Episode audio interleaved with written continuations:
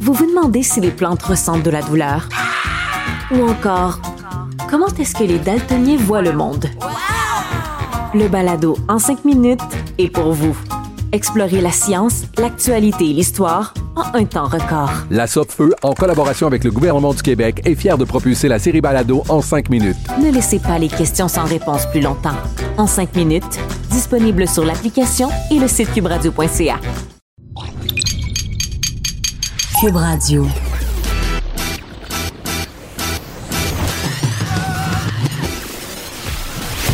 Pour elle, il n'y a jamais de mauvaise question. De 13 à 15. Les effrontés. Avec Geneviève Peterson.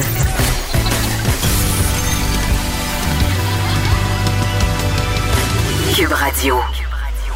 Salut tout le monde, j'espère que vous allez bien. J'espère euh, que pour ceux qui ont été des dissidents, des véritables guerriers de la justice sociale, pour ceux qui ont décidé de braver les euh, intempéries et les conseils euh, des différentes mairies du Québec, j'espère que vous allez bien. Je vous ai vu hier sur les médias sociaux espèce euh, de personnes rebelles qui passaient l'Halloween et j'ai vu tellement quelque chose de drôle. Dans le coin de Québec, OK, il y a littéralement des gens qui passaient l'Halloween en dessous d'un abri tempo. Il y a des pères de famille qui se sont mobilisés, qui ont monté une tente. Il y avait comme 20, 25 enfants en dessous de ça, comprends-tu, qui passaient dans leur quartier euh, et étaient à l'abri de la pluie. Donc, bravo, vous avez déployé des trésors euh, d'ingéniosité. Moi, j'ai été, je dois l'avouer, du côté des pissous, OK?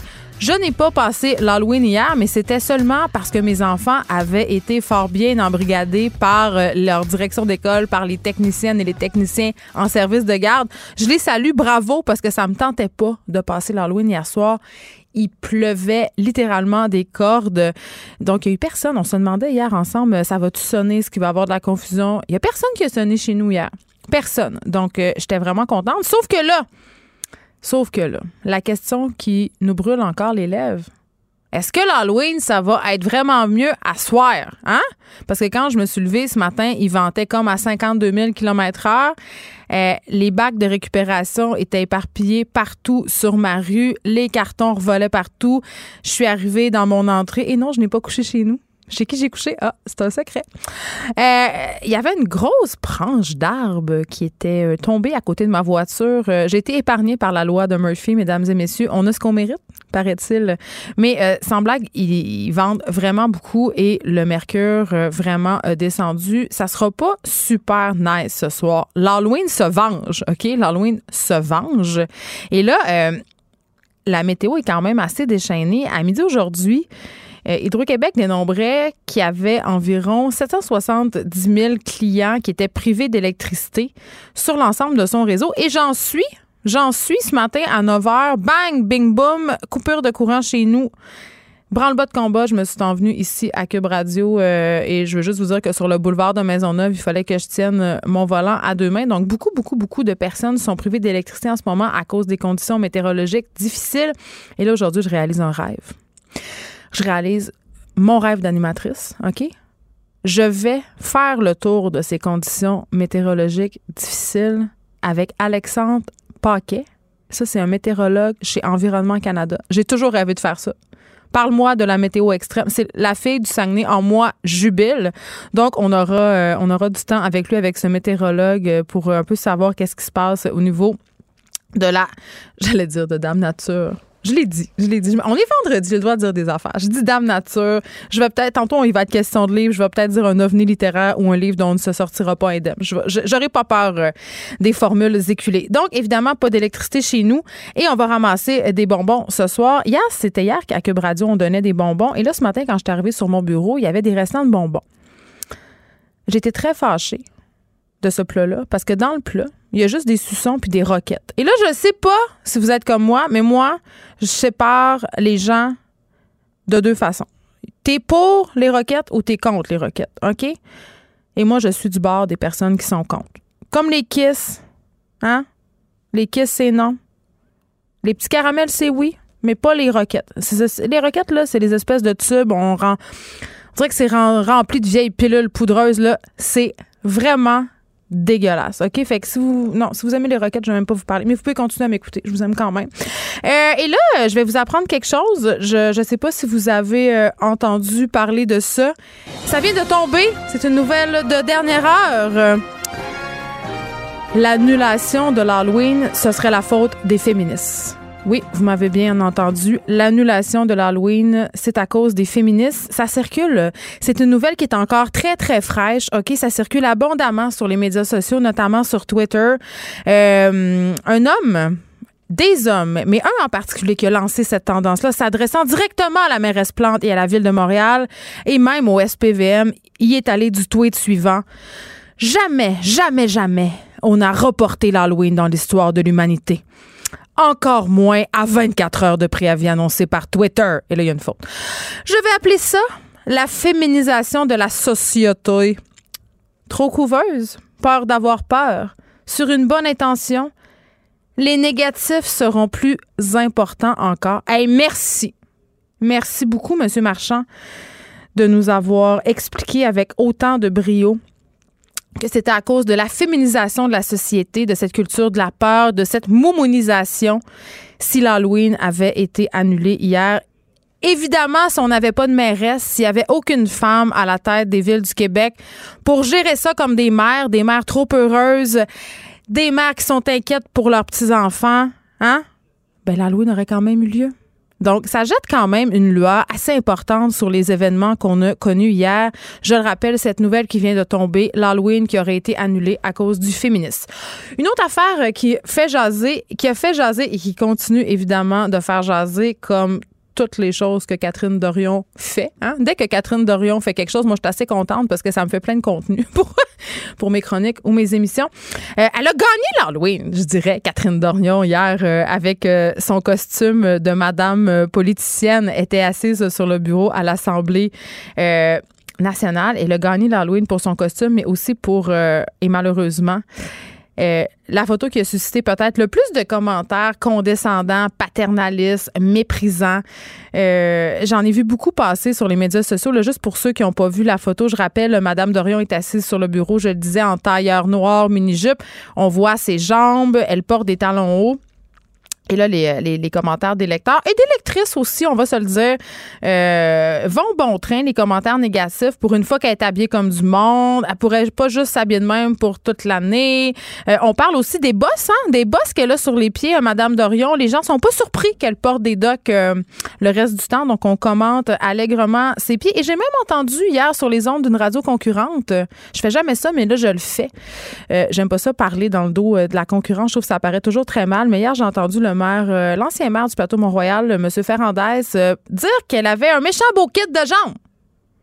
En ondes. Catherine Dorion. M. Ferrandez, un homme de gauche, connu pour ses idées progressistes. Il est allé d'un bon commentaire de mon nom. J'avais juste envie de le dire. Des fois, on se met le pied dans la bouche. Je pense que dans ce cas-là, euh, il n'a pas pensé avant de parler. Donc, évidemment, on a commenté largement euh, le déguisement de Madame Dorion hier. Moi, je pense qu'elle a gagné l'Halloween. Et là, euh, je vais pas vous déprimer. Je vais pas vous déprimer. Euh, mais c'est les décorations de Noël qui vont embarquer aujourd'hui. Hein? C'est pas parce qu'on est le 32 octobre qu'il n'y aura pas de décoration de Noël. D'ailleurs, je déambulais nonchalamment dans les allées du Canadian Tower la semaine passée et les décorations de Noël côtoyaient déjà celles d'Halloween. Elles étaient là. Hmm? Elles étaient là. Donc, si vous allez acheter vos petits chocolats spéciaux aujourd'hui pour les distribuer ce soir, sachez que vous pourrez aussi vous acheter une couronne de Noël. Et je rappelle le moratoire que j'instaurais si jamais je me lançais en politique. Il n'y aurait pas le droit de contenu de Noël avant le 1er décembre. Et euh, pour la musique, pour la musique, ça serait le 15 décembre. Voilà, j'en ferai des grands projets. Laissez-moi vous le dire. OK. Aujourd'hui, euh, à l'émission, on fait pas juste niaiser. Euh, il y a un important colloque euh, qui se tient aujourd'hui. Le Collège des médecins du Québec se penche sur l'aide médicale à mourir. on se demande quels enjeux devraient être abordés pour améliorer la situation. On aura Alain No, médecin de famille et médecin en soins palliatifs au CHU de Québec, Université Laval. Et nouveau rebondissement dans la fuite de données chez Desjardins qui aurait finalement affecté 4,9 millions de personnes et non pas 2,9 millions comme on le croyait. Je suis mauvaise en calcul, mais je crois, je crois comprendre que c'est comme 2 millions de plus. C'est quand même, hein? C'est quand même pas un petit écart. Euh, c'est ce qu'a annoncé ce matin Guy Cormier, qui est le président et chef de la direction de la coopérative Desjardins. C'est la Sûreté du Québec qui a contacté l'institution financière hier pour les informer de cet avancement dans l'enquête. Et c'est intéressant parce que... Euh, vraiment, Desjardins, euh, chez Desjardins, on tente de faire passer un message comme quoi on tient les membres informés en temps réel. On se rappelle que ça leur avait quand même été reproché lors des premières annonces. Desjardins qui avait mis beaucoup de temps euh, à mettre euh, les membres de la coopérative au fait de ce qui se passait. Ça leur avait été vraiment beaucoup reproché. Et là, je veux juste vous dire, je suis toujours pas inscrite à Equifax. Toujours pas. Et c'est drôle parce que euh, pour parler euh, de, cette, euh, de cette nouvelle information dans la crise de Desjardins, je vais avoir Paul Laurier avec moi aujourd'hui. Paul Laurier, vous le connaissez, c'est un spécialiste de la cybersécurité. C'est le président de la firme de sécurité et d'enquête numérique. C'est un détective numérique. OK, il a fondé une compagnie qui s'appelle Vigitech. Puis je trouve ça toujours intéressant de l'avoir parce que, évidemment, il y a toujours un point de vue sur les fuites de données, oui, mais aussi sur comment cette nouvelle criminalité criminalité-là, pardon, s'expand, pardonnez-moi Et on va se demander avec euh, Paul Laurier si Equifax est assez bien outillé pour composer avec la crise de Desjardins. On le sait, là, euh, là c'est rendu à 4,9 millions de membres, donc ils vont se voir offrir, j'imagine, le même service de surveillance du crédit de la part de Desjardins. Est-ce qu'ils vont être capables de gérer ça? Parce que à la fin de l'été, en tout cas, ils s'en sont pas montrés tant capables.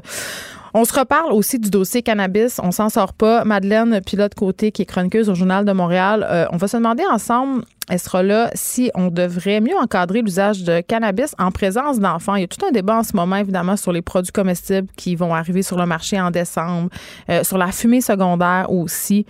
Euh, moi, je dois le dire, quand je me promène sur la rue, puis c'est peut-être un préjugé, ou c'est peut-être juste parce que je suis pas encore habituée.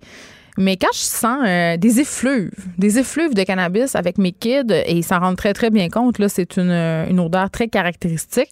Je sais jamais trop comment gérer la situation. Tu sais, je me dis, s'ils inhalent la fumée, vont-ils être gelés ou est-ce que c'est une bonne chose qu'ils soient autant en contact avec des drogues? Pourtant, euh, à chaque fin de semaine, il y a des soupers d'amis chez nous où circulent abondamment vin et spiritueux. Donc, on ne sait pas encore sur quel pied danser par rapport à. On est des apprentis sorciers dans cette fameuse loi sur le cannabis. Aussi, aujourd'hui sort un film fort attendu. Ça s'appelle Julik. C'est le plus récent film de Marie-Lou Wolfe. Euh, et déjà, avant même d'être sorti, ce film-là est au cœur d'une controverse euh, parce qu'on parle, euh, sans en parler, de la communauté rome donc les Romains Michel, qui sont quand même un peuple assez opprimé en Europe, euh, qui sont victimes de racisme, qui ont été chassés aussi de certains territoires. Euh, même si on a évacué complètement le mot Rome du scénario de ce film-là, quand même, on, en fait appel à cette culture-là. Moi, je l'ai vu le film hier parce que je savais que Marie-Lou s'en venait à l'émission ce matin, cet après-midi, pardon. Euh, je dois dire que j'ai beaucoup aimé et que j'ai pas trop compris elle était où la polémique. J'ai hâte d'en jaser avec elle. C'est un très très bon film. Euh, j'espère que vous allez aller le voir. On va parler aussi évidemment de l'importance d'aller voir euh, nos films québécois quand ils sortent en salle. Euh, il y a une actrice là-dedans, une enfant qui est absolument incroyable. C'est vraiment à voir. Donc elle sera là, Marie-Lou Wolfe tantôt pour jaser dans son nouveau film. Jolix. Et euh, je parlerai aussi de lecture. Vous le savez, c'est un de mes sujets de prédilection. Les livres, la lecture, je suis intimement convaincue que c'est fondamental et que c'est pendant l'enfance qu'on peut allumer cette espèce de petite lumière là, qui va faire que une personne va être passionnée des livres. puis j'ai vraiment pour mon dire qu'on peut intéresser tout le monde à la lecture et c'est bien simple il n'y a qu'une seule façon d'intéresser les gens à la lecture. C'est la première, évidemment, leur mettre des livres entre les mains à l'enfance, pendant leur enfance, mais leur mettre les bons livres aussi. Euh, il faut susciter des passions en mettant des livres qui vont les accrocher, les enfants. Et là, euh, il y a une quarantaine d'auteurs et d'illustrateurs qui ont publié un manifeste qui demande qu'on reconnaisse l'importance, justement, des histoires dans le développement des enfants. On aura un des auteurs de ce manifeste-là, une femme, euh, ici avec nous. et ce manifeste qui s'appelle On a tous besoin d'histoire. Alex Dufresne sera là aussi en fin d'émission. Elle nous parle du Katie Hill euh, Gate. En fait, Katie Hill, c'est une jeune politicienne qui a perdu son emploi après la publication de photos d'elle nue. Et là, on va se questionner sur la façon dont la société devrait approcher ce genre de situation-là parce qu'on va pas se mettre la tête dans le sable. Les photos coquines, là, euh, elles font désormais partie de la vie sexuelle de bien des gens. Le rare sont les personnes qui ont des téléphones intelligents, qui n'ont jamais envoyé des photos, euh, des photos un peu olé olé, que ce soit des photos entièrement nues ou des photos un peu sexy euh, en sous-vêtements si tu possèdes un téléphone intelligent ou un ordinateur, ça se pourrait, ça se pourrait que contre toute attente, contre tous les règlements euh, sociétaux, ça t'ait tenté un bonsoir d'en envoyer.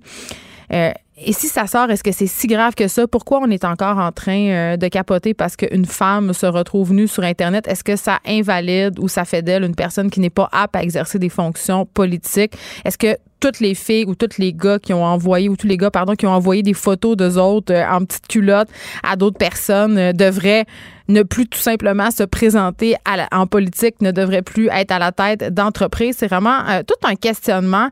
puis je me demande ça. Puis j'ai envie de vous poser la question, OK? Allez-y sur la page de Cube ou écrivez-moi sur Facebook.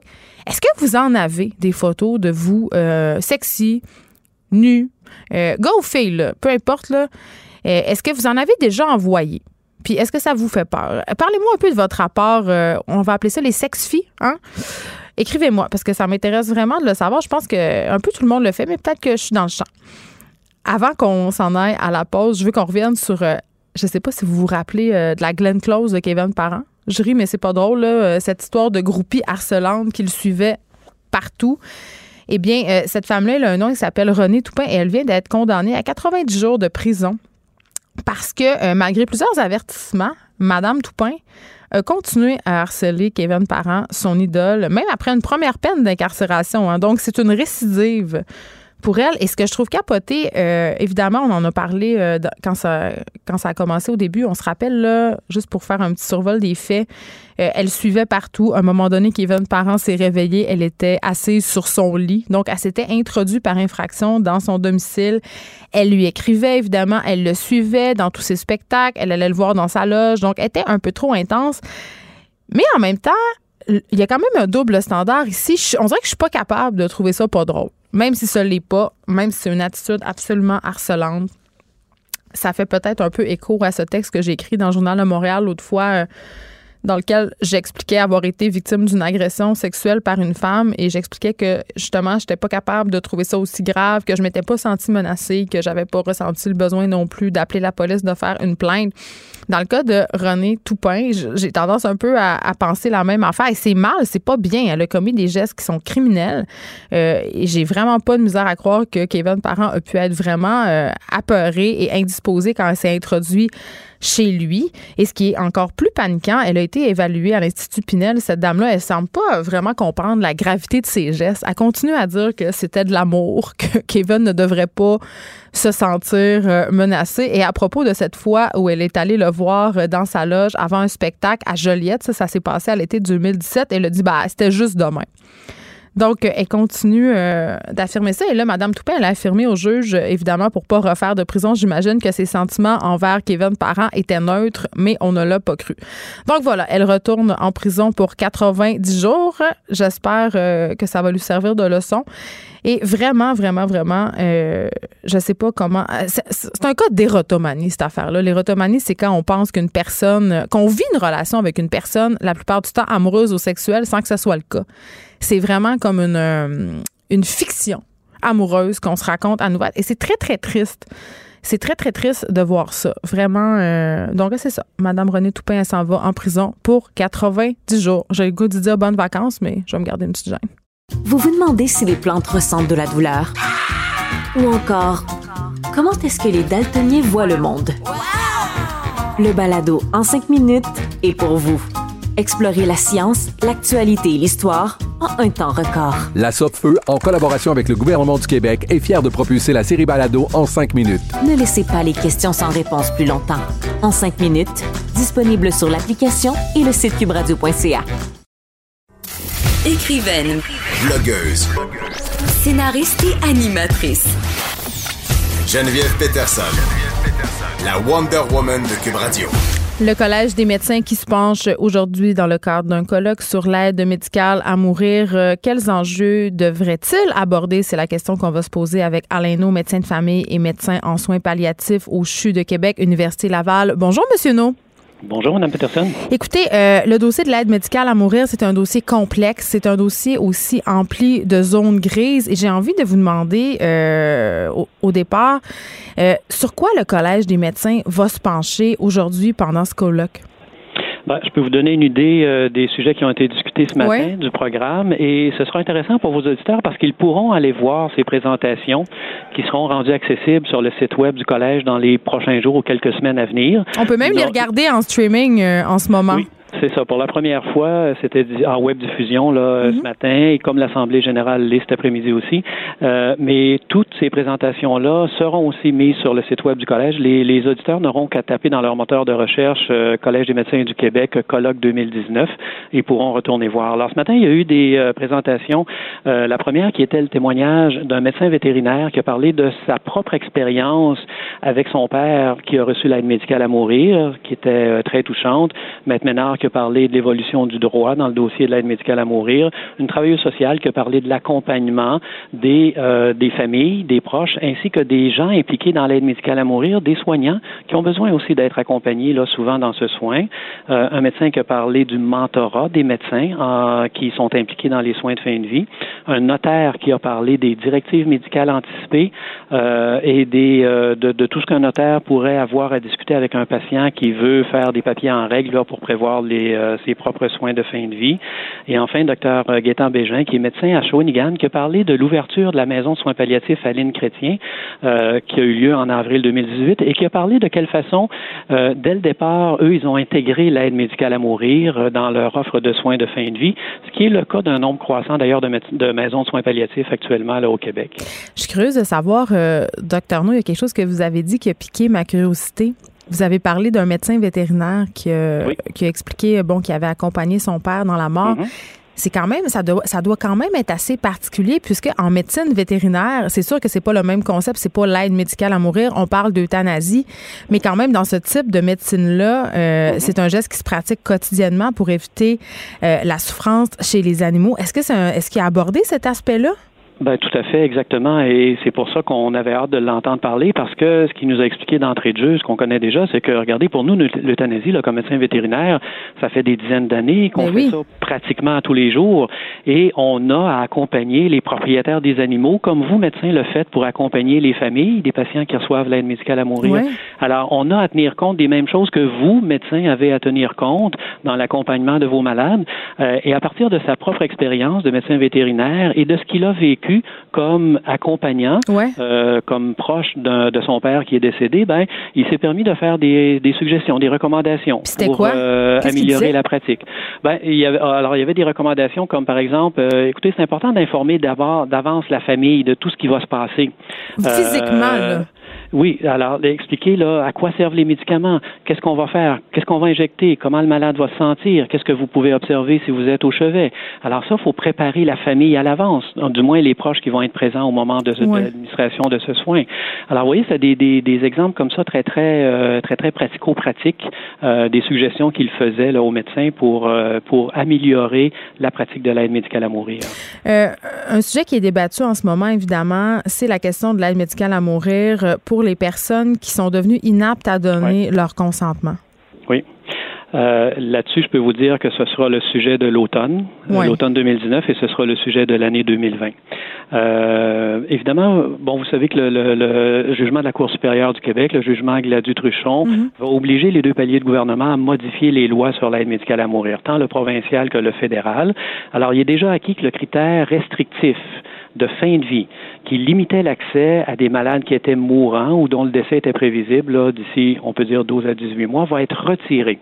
Alors, des grands malades euh, souffrants, incurables, comme, les, comme le sont M. Truchon et Mme Gladu, vont éventuellement, une fois que la loi sera modifiée, pouvoir accès à l'aide, euh, avoir accès à l'aide médicale à mourir. Ou par exemple, des gens qui ont l'Alzheimer et qui vont devenir inaptes à consentir là, pour rendre ça concret.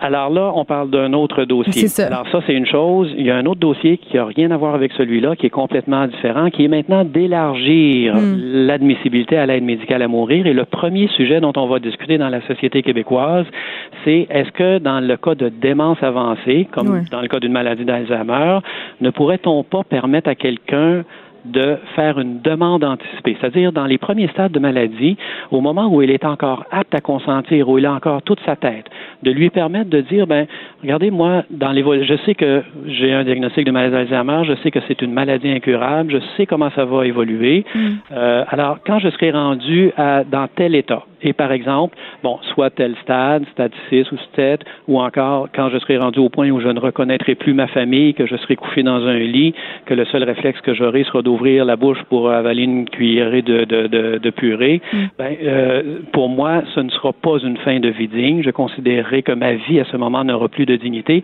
et je demanderai qu'on puisse m'administrer l'aide médicale à mourir. Donc ça, c'est euh, le sujet de discussion. Le gouvernement a déjà annoncé clairement qu'il allait aller dans cette voie-là. Alors pour moi, la question n'est pas tant de savoir est-ce que ça va arriver, mais plutôt de quand, est-ce que ça va arriver et de quelle façon le gouvernement va y arriver. Quelle va être la marche à suivre, le plan de match? D'autre part, ben, euh, il y a un comité d'experts qui avait été mandaté par le précédent gouvernement de se pencher sur cette question-là. Le comité d'experts a travaillé pendant plus d'un an, vient tout juste de déposer son rapport à la ministre de la Santé. Le rapport devrait être rendu public incessamment. Et si on en croit les fuites, euh, parce que je n'ai pas d'informations privilégiées, mais en croit les fuites euh, qui ont été dans les médias sur le contenu de ce rapport, le comité d'experts va recommander aussi que le gouvernement aille dans ce sens-là et permette de faire des demande anticipée dans le cas de démence avancée. Autre euh, question quand même qui soulève, euh, en tout cas qui est très émotive du moins, c'est la question des enfants. Euh, les enfants qui sont malades, qui sont en fin de vie, qui souffrent et qui pour l'instant ne peuvent pas se revendiquer de cette aide médicale à mourir. Est-ce que le Collège des médecins se positionne par... C'est quoi la position? Ben, je, vous dis ce que j'en connais parce que je ne suis pas le représentant du collège, vous le comprenez, je ne suis pas le porte-parole non plus. Mais en tant que médecin le collège n'a pas pris de position là-dessus. Je vous en parle comme médecin impliqué dans les soins de fin de vie, les soins palliatifs et l'aide médicale à mourir depuis euh, depuis très longtemps. Euh, la question des enfants, et je vais vous poser une seule question. Vous savez, si vous avez un jeune adulte de 18 ans et un jour, parce que le cancer, la maladie sévère, la souffrance, ça ne fait pas de distinction d'âge. Vous avez quelqu'un qui a 18 ans et un jour, qui a un cancer très métastatique, très virulent, euh, avec des souffrances psychiques, physiques intolérables, et qui a une espérance de vie de six mois. Hmm. Ce jeune homme, aujourd'hui, peut demander et recevoir l'aide médicale à mourir s'il répond à tous les critères pourquoi est-ce que le jeune homme, dans la même situation exactement, qui aurait 17 ans et un jour, serait condamné, lui, à tolérer, à, subir toutes mm. ces souffrances jusqu'à sa mort dans six mois? Ben, je veux dire, moi, j'ai posé la question plusieurs fois, puis je trouve que c'est une espèce, une absurdité, évidemment. N'est-ce pas là la définition de la torture que ben. d'obliger quelqu'un à souffrir? Donc, c'est une question importante qui devra être répondue collectivement, éventuellement. Il y aura à avoir un débat public, mais je pense qu'il faut aussi prendre un peu de recul sur l'expérience des autres pays. Il y a deux pays actuellement qui permettent l'aide médicale à mourir ou l'euthanasie là chez les enfants. La Belgique, euh, à partir de l'âge de 12 ans, depuis 2014.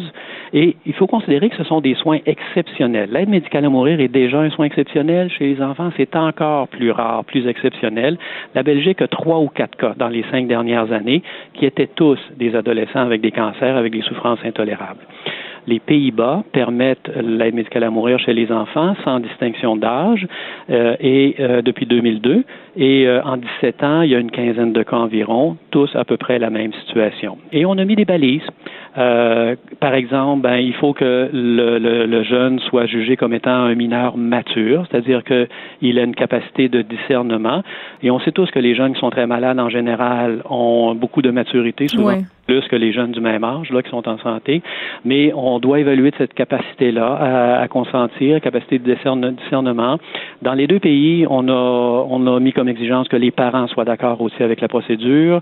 Il y a une évaluation qui est faite évidemment par plusieurs médecins, il y a une évaluation qui est faite par un pédopsychiatre ou un psychiatre. Donc il y a des balises qui sont en place pour éviter les dérapages. Mais cette question-là de l'aide médicale à mourir chez les enfants, elle est incontournable. Elle devra euh, faire l'objet de discussions éventuellement au Québec. Et moi, ce que je dis souvent, c'est que l'aide médicale à mourir, vous savez, on commence à en parler. Euh, parce qu'il y a encore beaucoup de chemin à faire, beaucoup de discussions à avoir, beaucoup de débats de société à avoir. Oui, c'est très euh, émotif aussi, évidemment. c'est très émotif, évidemment. Euh, c'est très émotif. Mais il faut, à quelque part, vous savez, toujours, on a tendance toujours à voir ça de notre propre point de vue personnel. Hein? Mm. Et il faut dépasser ça pour aller voir maintenant qui sont les malades qui font des demandes. Euh, ça fait quatre ans qu'on fait de l'aide médicale à mourir au Québec, là, donc il n'y a, plus de place à n'en parler que de façon théorique ou intellectualisée. Il faut aller voir l'expérience terrain euh, et surtout, il faut écouter les malades qui, qui sont les premiers impliqués, là, parce que dans tout ça, dans ce soin, comme dans tous les autres soins, l'intérêt du malade devrait toujours primer sur nos propres, notre propre intérêt ou nos propres valeurs, convictions personnelles. Docteur Alaino, euh, merci. Ça me fait plaisir. Euh, je rappelle qu'on parlait au docteur No, puisqu'aujourd'hui, le Collège des médecins euh, se penche sur la fameuse question de l'aide médicale à mourir euh, dans le cadre d'un colloque annuel. Vous vous demandez si les plantes ressentent de la douleur? Ou encore, comment est-ce que les daltoniens voient le monde? Le balado en cinq minutes est pour vous. Explorez la science, l'actualité et l'histoire en un temps record. La Feu, en collaboration avec le gouvernement du Québec, est fière de propulser la série Balado en cinq minutes. Ne laissez pas les questions sans réponse plus longtemps. En cinq minutes, disponible sur l'application et le site cubradio.ca.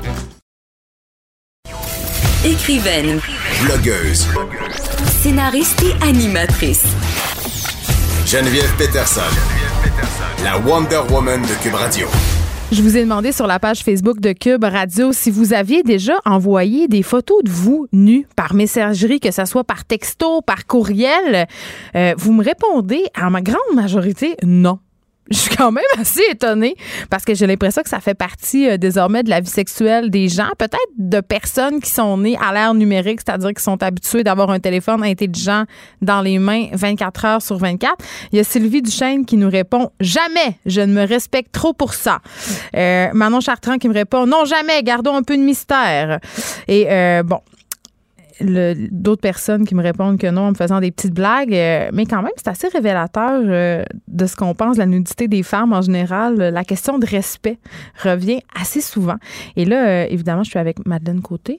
Bonjour. Salut, Madeleine Pilote Côté. Oui. Pilote Côté. Je peux pas m'empêcher de te demander si tu as déjà envoyé des nudes à des gens. Des news. Ben écoutez, euh, je m'assume. Je vais dire oui, j'ai déjà envoyé des news à des gens. Ouh! Et euh, en plus, euh, j'ai- trouvé que j'étais très respectueuse envers moi-même en le faisant. Pourquoi? Ben, je pense qu'il y a moyen là, de de- d'envoyer ça sans sentir qu'on qu'on atteint son le respect qu'on porte à soi-même. Mais c'est comme si la nudité, c'était mal.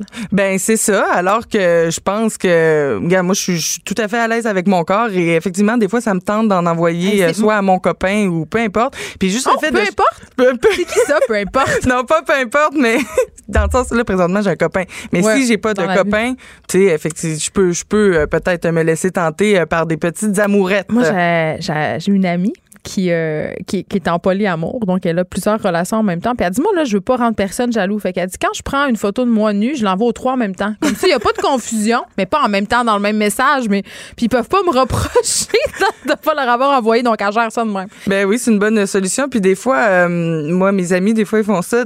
Ça peut être compliqué de prendre des bonnes photos avec un bon tu angle. peux le faire avec une amie. Moi, Tu j'ai déjà fait faire- des shootings dans tu le peux- bain. oui, tu peux le faire avec une amie ou encore quand tu réussis enfin à prendre une bonne photo, ben tu la gardes Ah, dans ben un oui, petit pour document archives. pa- ben, pour les archives, puis tu peux la renvoyer l'année d'après Ah. puis euh, Moi, à un moment donné, euh, je discutais avec un gars.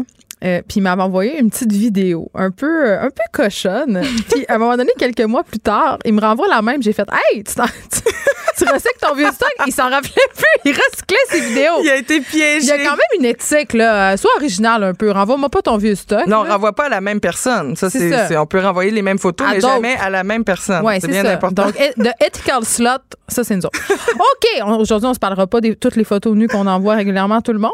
Non. Hey, mais c'est drôle, on en parle de même, puis je suis sûre qu'il y a des gens qui sont mortifiés à la maison puis qui se disent, oh mon Dieu, ça va leur faire perdre la crédibilité. Tu sais, parce qu'on est des journalistes, puis on est des femmes, puis mon Dieu, il faut donc être crédible. C'est comme si, et puis on arrête de- d'en parler après ça, c'est comme si ça faisait, ça nous faisait perdre de notre euh, sérieux, de justement euh, la valeur à notre propos que d'assumer cette sexualité-là. Je trouve ça quand même quelque chose en 2019. là. Mais oui, puis c'est surtout euh, orienté vers les femmes dans le sens où les hommes, euh, je, je vais- je vais m'avancer là, mais peut-être que la plupart des hommes ont déjà envoyé une dick pic, une photo de leur pénis à On dirait que quelqu'un. c'est moins, euh, moins répandu parce qu'on veut pas tant voir ça des pénis. Ah ben, moi. quand c'est sollicité, sollicité euh, on ça, peut. quand c'est sollicité. Seulement quand c'est sollicité, mais effectivement, quand ça s'apprend par surprise, c'est non merci pour les personnellement, euh, envoie-moi une photo de tes arbres, je vais être plus contente, euh, ou de tes fesses que de ton membre viril. OK.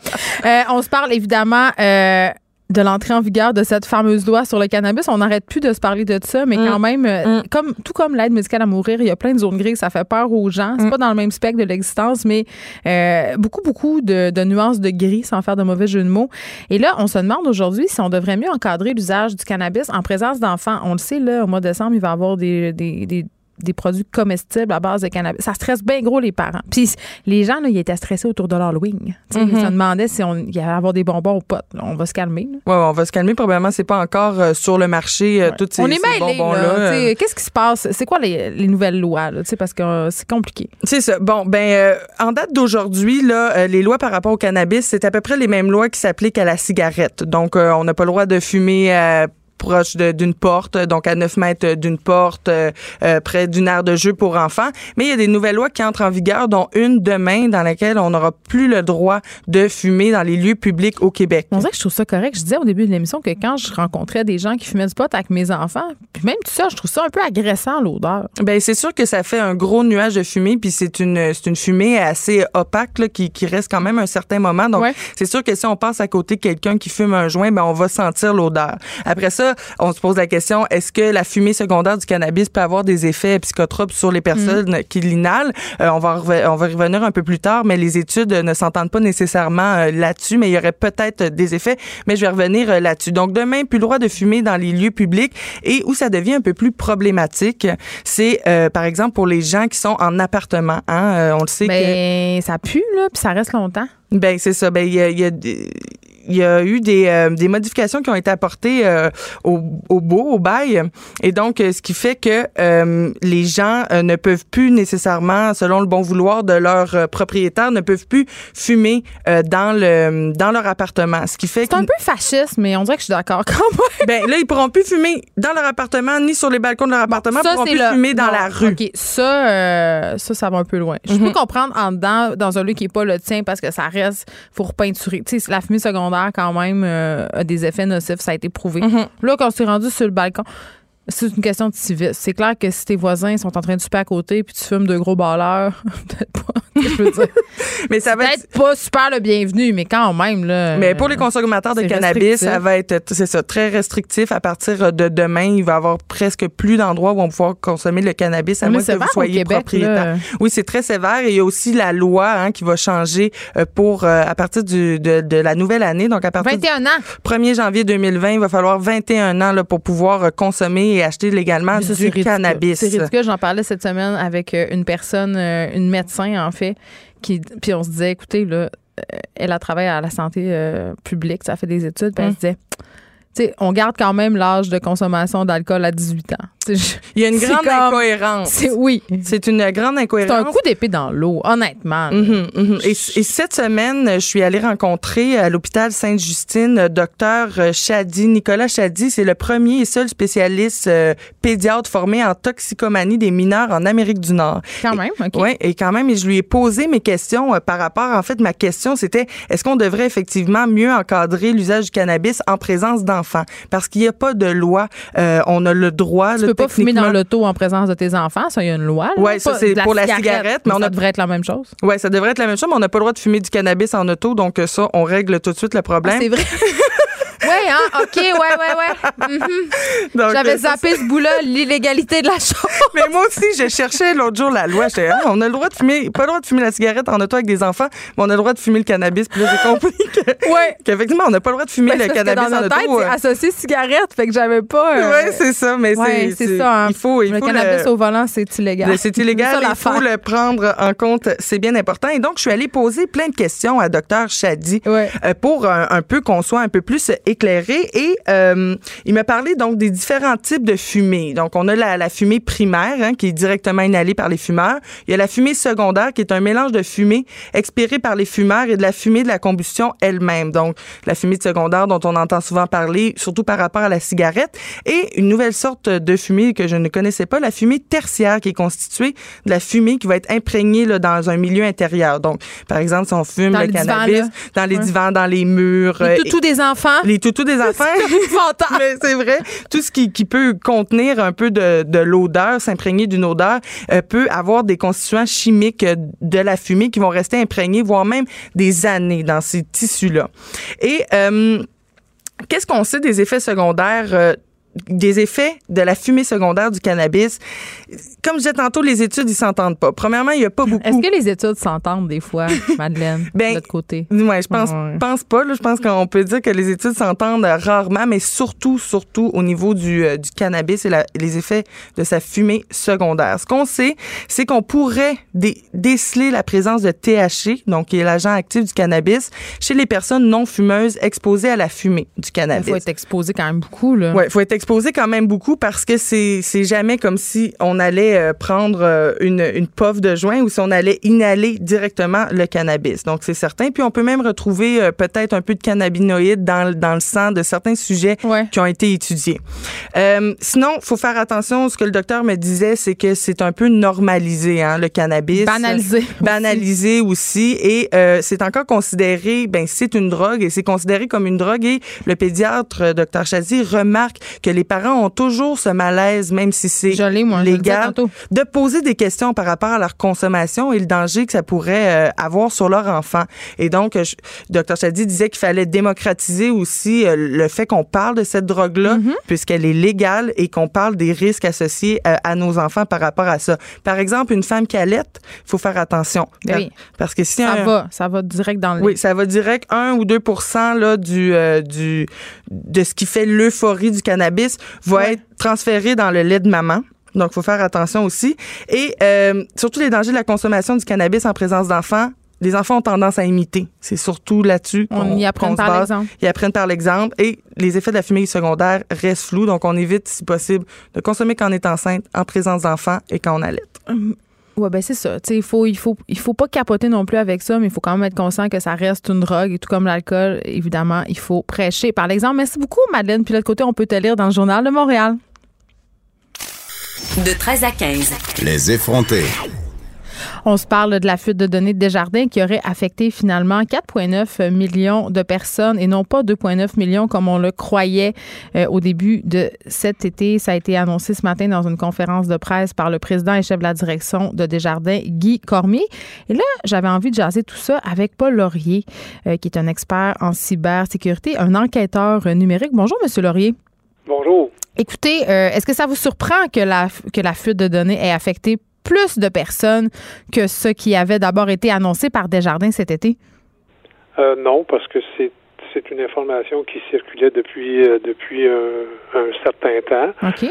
Et euh, dans le fond, ce que la police a confirmé euh, à Desjardins, c'est que les, les données ont été utilisées, mais la mesure où on avait un, une espèce de bassin de données, là, ce qu'on appelle en, jargon un data lake, et ces, ces données-là étaient accessibles à des gens de mar- marketing qui n'avaient pas du tout à, à avoir nos numéros d'assurance sociale ou nos dates de naissance. Hmm.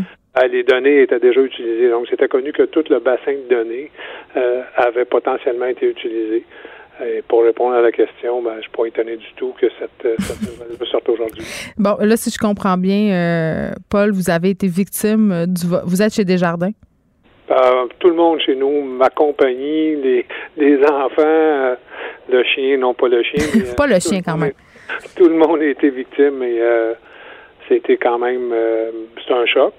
C'est, sûr qu'on se dit, on, on écoute les gens de Desjardins, des- vous êtes en sécurité, on vous protège, euh, on vous protège chez Desjardins, mais il y a plein de cas de figure où on n'est pas protégé. Mais en même temps, on vous protège chez Desjardins, Monsieur Laurier. Vous, là, OK, vous êtes spécialiste des questions de, euh, de cyberterrorisme, euh, de sécurité numérique. Quand vous entendez ça, euh, j'imagine que vous n'avez pas, admettons, la même vision que moi, simple moldu citoyenne qui n'a pas vos connaissances. Ben, en fait, euh, oui et non. Euh, Au niveau consommateur, c'est une chose. Au niveau sécurité de données, bon, euh, là, on est, euh, vous avez vos données. Pour quelqu'un qui a, qui a- dont les données ont fuité, Mm. je le dis depuis le début, il y a plein de cas de figure. Exemple, vous êtes à l'extérieur. Je peux, si je suis un bandit euh, numérique, je vais créer une identité, une identité synthétique de Paul Laurier, mais l'identité synthétique, il y a des causes, c'est pas des trucs qui sont euh, frivoles. Il y a ici des cellules à Laval. D'ailleurs, la, police de Laval avait déjà commencé l'enquête sur Desjardins. Il y a des identités qui sont créées synthétiquement. Mais ces identités-là, maintenant, vont avoir d'une espèce d'approbation avec des données qui sont vraies parce que des données sont disponibles sur le web depuis longtemps, depuis plus de six mois. Elles sont encore accessibles.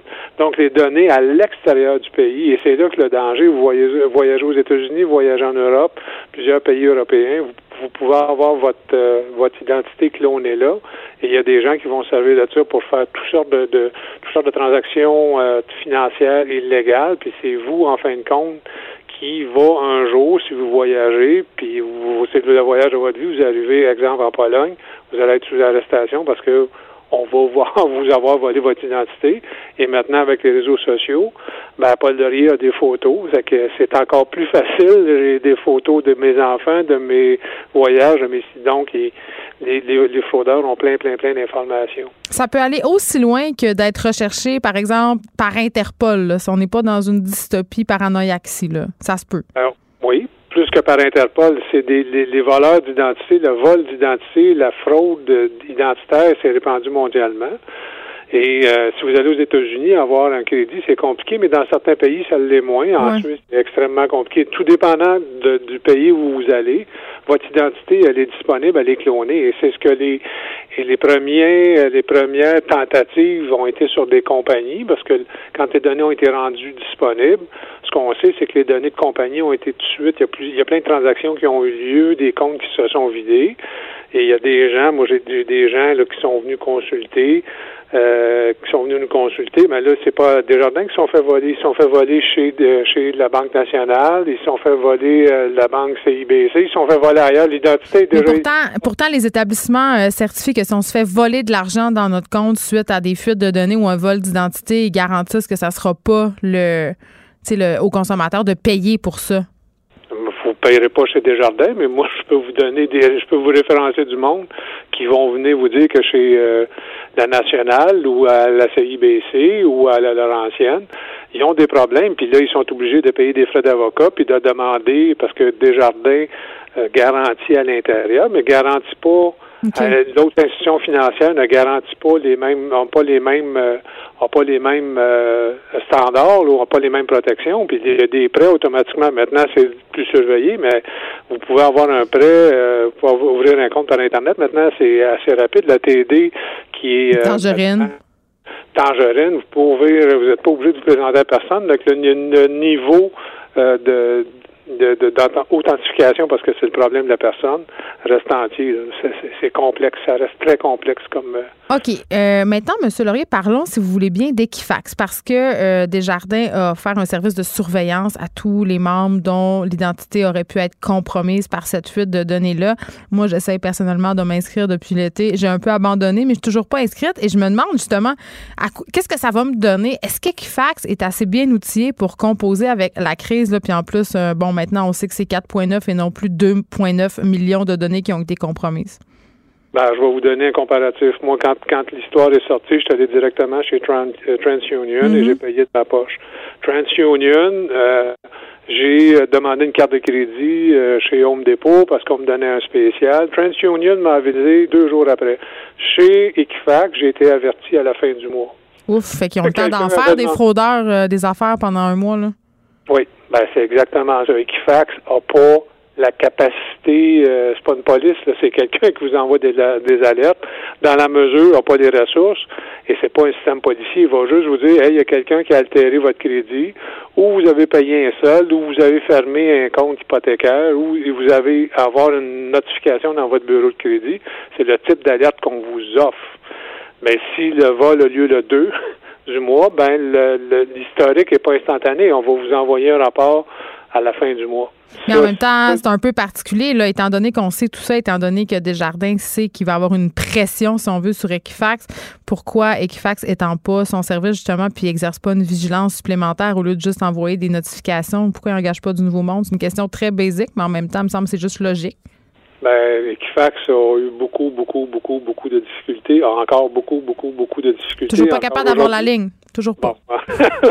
Ah, vous êtes, vous en êtes témoin vous-même. Euh, avoir les ressources euh, francophones, c'est compliqué. Et puis là, avec, euh, c'est pas rien d'avoir 4, euh, 4 millions d'adhérents ou 5 millions d'adhérents d'un coup. Ben oui. Ça faut absorber, il faut que ça soit dans une chaîne de traitement. Il y a ce qu'on appelle en bon français un workflow. Mm. Pas évident, c'est pas, c'est pas en un clic, c'est pas un fichier Excel. là, puis il y a toute la série de transmission de données, tout ça. Donc, pas évident parler à quelqu'un. C'est pas tout le monde qui est habile en informatique. C'est pas, euh, c'est pas tout le monde qui a l'informatique. C'est pas tout le monde qui a accès à En Internet. tout cas, j'espère qu'ils ont fait un prix forfaitaire à Desjardins parce que ça va leur coûter une beurrée. Oui, puis de toute façon, Equifax, c'est, si je regarde les Français, eux, c'est la Banque de France qui gère la- les institutions de crédit, ce que eux appellent les incidents de crédit. Oui, mais est-ce que ça devrait pas justement être étatisé? Parce que c'est une question qu'on se posait ici, euh, en tout cas à l'émission. Est-ce qu'on devrait, est-ce que l'État devrait contrôler le crédit plutôt que ces compagnies-là privées qui ont quand même un pouvoir énorme sur notre crédit, nos finances? Absolument. C'est comme comme j'ai un exemple, j'ai euh, quelqu'un, euh, un Européen français, on va avoir des renseignements financiers, on nous demande d'avoir des renseignements financiers, et c'est la personne elle-même qui doit, par la Banque de France, faire sa demande de crédit puis le transmettre le rapport. Et puis euh, il n'y a pas plus, euh, ça peut être la Banque du Canada, ça pourrait être un, ça pourrait être une organisation filiale de la Banque du Canada, ça peut être les banquiers ont déjà des ont déjà les- les associations des banquiers canadiennes euh, des banquiers canadiens ont déjà des, une organisation qui se parle. Donc, est-ce qu'on pourrait déléguer le pouvoir à ces gens-là qui de- serait une organisation à but non lucratif? Moi, je pense que oui. Je pense qu'on est rendu là. Pas une société américaine qui est en compétition avec une autre société américaine qui a déjà qui a déjà eu des failles de sécurité, sécurité importantes. Et puis, au niveau des dirigeants, il y a eu des mouvements, euh, je vous dirais, éthiques assez, euh, assez douteux. Euh, Quand, quand il y a eu la fuite de données, ben, il y a des dirigeants qui sont mis à vendre leur- leurs actions. Et là là. Ça, ça- c'est- questionnant. Quand on parle d'éthique, on parle l'éthique n'est pas nécessairement la priorité, mais dans ce cas ici, l'identité numérique, je pense que l'occasion, puis je suis un peu euh, je toujours un peu euh, étonné d'entendre le gouvernement dire on prend ça au sérieux ou on OK, à part de prendre ça au sérieux, quelles mesures vous allez Qu'est-ce que vous faites? oui, mais ça coûte très cher et l'argent, c'est l'honneur de la guerre. Merci beaucoup, Paul Laurier, président de la firme de sécurité et d'enquête numérique Vigitech. Je rappelle qu'on vous parlait puisque ce matin, Guy Cormier, le chef de la direction de Desjardins, annonçait que la fuite de données qui avait touché 2,9 millions euh, de personnes touchait en fait 4,9 millions euh, de gens. C'est quand même 2 millions de plus. Merci beaucoup. Geneviève Peterson, la seule effrontée qui sait se faire aimer. Jusqu'à 15, vous écoutez Les effrontés. Marie-Lou Wolfe est avec moi. Salut. Bon matin, Je suis bon contente. midi, On bon est. C'est-tu le- vendredi, le bon, matin? bon Halloween d'hier, Ben bon là, Halloween on est- d'aujourd'hui. On est le 32 octobre. Oui, c'est ça. Euh, T'es ici pour nous parler de ton nouveau film. Euh, je voulais que ça sort aujourd'hui dans toutes les salles euh, Oui. au Québec. Bon. Là, on va régler tout de suite en- quelque chose en partant. Moi, je l'ai vu hier avec ma mère euh, et ma fille de 9 ans et j'ai beaucoup, beaucoup, beaucoup aimé ça. Ah, merci. merci. Mais, je suis contente. Ben oui, parce que c'est un film. euh, Mais tu l'as vu en plus en génération de femmes? Oui, C'est un ben, peu je comme dans sais. le film. C'est ça qui est. Ben, c'est ça. Fait que raconte-nous un peu, c'est quoi l'histoire que tu as tenté de raconter avec ce film? J'ai tenté. Mais tu le réussis très bien. Euh, en fait, c'est l'histoire, euh, c'est une grande histoire d'amour. Euh, et c'est un film raconté par le point de vue d'une petite fille de 7 ans Mais qui ça, j'avais raconte. peur, ça, au début. Oui, c'est vrai? Ben, je me disais, ah, on va être encore dans le mythe du narrateur enfant, trop lucide. Ah. Mais non. C'est poétique. Moi, j'aimais Ouais. ça, en tout cas. Puis, euh, c'est par son regard, dans le fond, qu'on raconte l'histoire, l'histoire d'amour de ses parents. Mais il faut le dire, c'est un drame, une tragédie. Euh, et et c'est un film qui, euh, qui traite quand même de beaucoup de thèmes. Le thème sur l'éducation, sur la famille, sur le couple, sur l'amour, sur la liberté. Et, euh, et tout ça, c'est raconté vraiment par, euh, par cette petite qui a un regard Yana. quand même assez lucide Ouais. sur, euh, sur les adultes, mais avec une certaine candeur puis une belle poésie. Ben, tu dis que c'est un drame, mais en même temps, euh, oui, c'est vrai, euh, il se passe quelque chose d'horrible. On va pas le dire c'est quoi, mais il y a beaucoup de lumière dans oui, ton film c'est vrai. même. Il y a beaucoup de lumière, puis honnêtement, on a présenté le film devant plusieurs salles là, depuis la semaine dernière, et les gens rient beaucoup. Puis ça, ben pour moi, moi je trouvais ça amusant, mais là, les rires sont sincères et assez répétitifs. Fait que j'étais comme, oh my god, ça marche. Oui, parce que ce personnage de petite fille de 7 ans, Yana, qui est interprétée euh, vraiment avec euh, brio par les loups rois, la nouette, euh, écoute, c'est quand même, bon, tu parlais de sa lucidité, mais justement, on dit tout le temps la vérité sort de la bouche des enfants, Ouais. et dans son cas, C'est quand même même vrai. Euh, ça, jette quand même, oui, un espèce d'aura de fraîcheur, si on veut, sur cette histoire qui est quand même, somme toute, assez euh, chargée, dramatique. Et je veux saluer au passage Marie-Lou Wolfe. Le retour, je sais pas si c'est un retour, mais en même temps, de Christiane Pasqui, qui joue la mère de Vera, qui est, qui est la, bon, la maman euh, de Yana, avec qui elle entretient une relation par ailleurs assez houleuse. Elle est incroyable dans ce film-là. Ben, en fait, c'est un, une grand-maman un peu stéréotypée là, la, de la, la, la traditionnelle euh, québécoise. Euh, et, et elle est complètement charmante dans cette façon de nous la faire haïr. c'est comme On si, exactement mais c'est comme si elle a réussi à ce qu'on ait de l'empathie pour elle, même si elle est chiante. Oui, parce qu'elle aime sa fille. Ah ben oui, mal peut-être, mais elle l'aime. Oui, t'as raison. Mais ce que j'ai trouvé, tu me disais tantôt, j'ai vu le film à différentes générations de femmes. C'est drôle quand même parce que, bon, cette fille-là qui a une relation houleuse avec sa mère par rapport à ce qui se passe dans l'histoire va développer une relation houleuse avec sa propre fille. Donc, ça, ça lui fait voir euh, peut-être un peu euh, sa relation avec sa mère d'un autre œil. Ben oui. Puis, tu sais, quand j'ai dit ça, les trois générations, c'est parce que dans le film, ceux qui l'ont pas vu, c'est vraiment ça. Il y a une petite de 7 ans, il y a la maman de 30 ans et la grand-maman. Donc, euh, il, y a, il y a quand même plusieurs scènes, effectivement, où est-ce qu'il y a le rapport mère-fille. Il y a aussi le père-fille qui est, qui est, abordé dans le film pour deux générations aussi. Fait que ça, c'est quand même intéressant, euh, tous ces rapports-là, familiaux, qui, qui et qui, pourquoi sont comme ça. Je trouve qu'il y a quand même une belle richesse parce qu'il n'y a pas de, il y a pas de méchant, il n'y a pas de bon. Il y a mm. vraiment, euh, chaque caractère, chaque personnage est assez riche euh, dans, dans sa palette de jeux, dans sa palette de, de convictions, de valeurs. Il y a pas, c'est pas noir ou blanc. sais, on comprend chacun son drame à travers sa vie qui l'a amené à être comme il est. Oui, c'est un film aussi sur la différence. Complètement, sur la différence, sur l'écart de, des valeurs, l'écart de culture. Euh, est-ce qu'on peut s'aimer même si on a été élevé différemment? Est-ce que la liberté euh, pour un peut nuire aux autres? Euh, est-ce que cette quête de liberté, jusqu'où ça va dans l'éducation, dans l'amour? Fait qu'il y a quand même beaucoup de thèmes abordés qui sont, qui sont vraiment le fun. Je veux qu'on se parle du personnage de Zach, qui est le père... dans ce film-là, qui, qui fait partie de la communauté des Jouliques. On ne dira pas le méchant mot Rome. Euh, parce que, évidemment, ce film-là est avant même sa sortie, était au cœur un peu, je vais dire le mot polémique, mais je pense que c'est un peu exagéré parce que on a la description, si on veut, de cet univers-là, qui est l'univers Rome. Vous l'avez enlevé d'ailleurs euh, du scénario. Volontairement. C'est l'adaptation d'une pièce de théâtre, oui, exact. je crois. Mais dans la pièce de théâtre, c'était pas dit, euh, qui était Rome. En fait, c'était un bohème, un nomade. Euh, la pièce portait quand même ce nom-là, Joulik, qui est un mot euh, qui en russe qui veut dire voyou. Mais c'est quand même péjoratif. Ben oui, ce l'est, mais c'était vraiment dans c'est parce qu'en fait, ça vient de la, la hum, pièce musicale de Bracht qui s'appelle euh, Julie, qui veut dire Maman, j'aime un voyou. Fait que ça partait de ça parce que nous, c'est ça. C'est quand même une, une, femme qui tombe amoureuse d'un gars qui est très libre. Et, euh, Mais il vient quand même parce que euh, dans le film, vous avez enlevé le mot Rome, évidemment, qui fait allusion aux communautés Roma Michel qui sont surtout présentes en Europe, qui ont été victimes de, qui sont encore victimes de discrimination, de racisme. Mais quand même, les, les, les allusions à cet univers-là, que ce soit par la musique, l'esthétique, ce qu'ils font aussi, Mhm. On comprend que c'est quand même ça.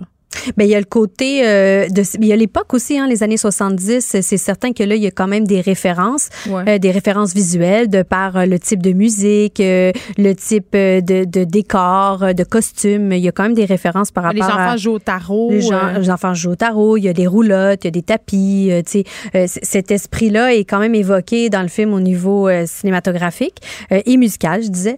mais c'est sûr que nous on n'a pas voulu axer nécessairement parce que c'est vraiment une toile de fond, c'est vraiment pour donner une identité. On a fait des consultations euh, avec euh, avec Romanipé dans le fond qui est l'organisme. Euh, puis en fait, c'était de, de, comprendre un peu leurs inconforts. En fait, on savait pas qu'il y en aurait quand on leur a fait lire notre scénario. Oui, mais en même temps, on est tous dans cette discussion d'appropriation culturelle. Je pense que tu cherchais aussi des acteurs roms pour pas justement. En fait, oui, ben, ben initialement pour présenter la communauté, je voulais pas. Je, oui, il y avait vraiment la bonne foi d'engager des, des acteurs roms. Ça s'est pas rendu jusque. J'ai entendu, ah, ils ont refusé c'est faux. Dans le sens qu'on s'est pas rendu à cette étape-là parce que comme on s'est pas entendu avec les filles de Romanipé, ben ça s'est arrêté là, fait qu'on n'a pas continué de vous démarche. Pas entendu? On s'est pas entendu dans le sens que on a fait des changements euh, quand même assez euh, intéressants dans le scénario pour adapter. Pour pas heurter? Pour pas heurter. Puis c'était pas assez, mais on s'entendait pas sur même le sens des choses. C'est-à-dire que la petite ne va pas à l'école, mais c'est pas parce que son père était rome dans le scénario. Mais c'était quand même un préjugé qui est accolé à la à cette communauté. Peut-être, mais les petites filles qui sont roms dans le film, mettons, on va dire, vont à l'école. Ouais. Et c'était un milieu, on n'a pas dit que c'était nomade, ils sont tous installés dans un clan, On, euh, tout le temps au même endroit, à Toronto. Ils ont installé leur, leur, tu leur base. Leur là. mini-village. Euh, ouais. Fait que, euh, fait qu'il y a comme des trucs qu'on nous a reprochés que, moi, à mon sens, on, on, ben, on faisait la bonne chose. euh, T'as-tu l'impression qu'on cherche des poux un peu? ben, en fait, c'est tu quoi? J'ai l'impression qu'on que c'est une bonne façon. En fait, je trouve que ce qui arrive en- actuellement, c'est pas mauvais. C'est-à-dire que c'est intéressant parce que c'est un peuple fascinant qui a été ostracisé. Fait que si, si Joulik permet à Romanipé, aux filles, de, de pouvoir avoir droit de parole pour s'exprimer, pour dire comment ils sont, puis, euh, puis de faire une meilleure image, tant mieux, tant mieux si ce véhicule-là, qui est la sortie du film, peut leur permettre ça. Cela dit, il faut juste recontextualiser le film dans une époque. C'est vraiment 70. Fait que c'est correct de vouloir euh, euh, euh, contrôler une image en 2019-2020, mais elle n'est peut-être pas l'image de 1970. Ouais, mais- Fait que, tu sais, les stéréotypes existent parce que, parce que, parce qu'il y a eu ces images-là, parce que c'est quand même présent. Moi, j'ai fait de la recherche documentaire. Je les ai vues, ces images-là. Là. Fait que c'était pas Ben, erroné. c'est ça, Marilou. Euh, euh, OK, moi, il y a une affaire comme créatrice qui m'inquiète énormément en ce moment. C'est cette, espèce de rectitude. Je comprends toute cette idée d'appropriation culturelle, euh, de faire attention à ça, de faire attention aussi comment on parle de certaines réalités, mais quand on fait de la fiction, est-ce que c'est notre responsabilité de. Est-ce qu'on a le droit d'incarner des personnages qui sont des archétypes? Parce que je regardais ça euh, hier, Joulik, puis, puis tu sais, quand je l'ai parti, j'étais comme, bon, ça s'appelle Joulik, c'est quand même un terme péjoratif. C'est un peu comme si j'avais fait un film sur les réalités autochtones, puis j'avais appelé ça Kawish. Tu sais, c'est pas super. En même temps, en écoutant le film, c'est parfaitement justifié. Tu sais, mon, mon appréhension est partie.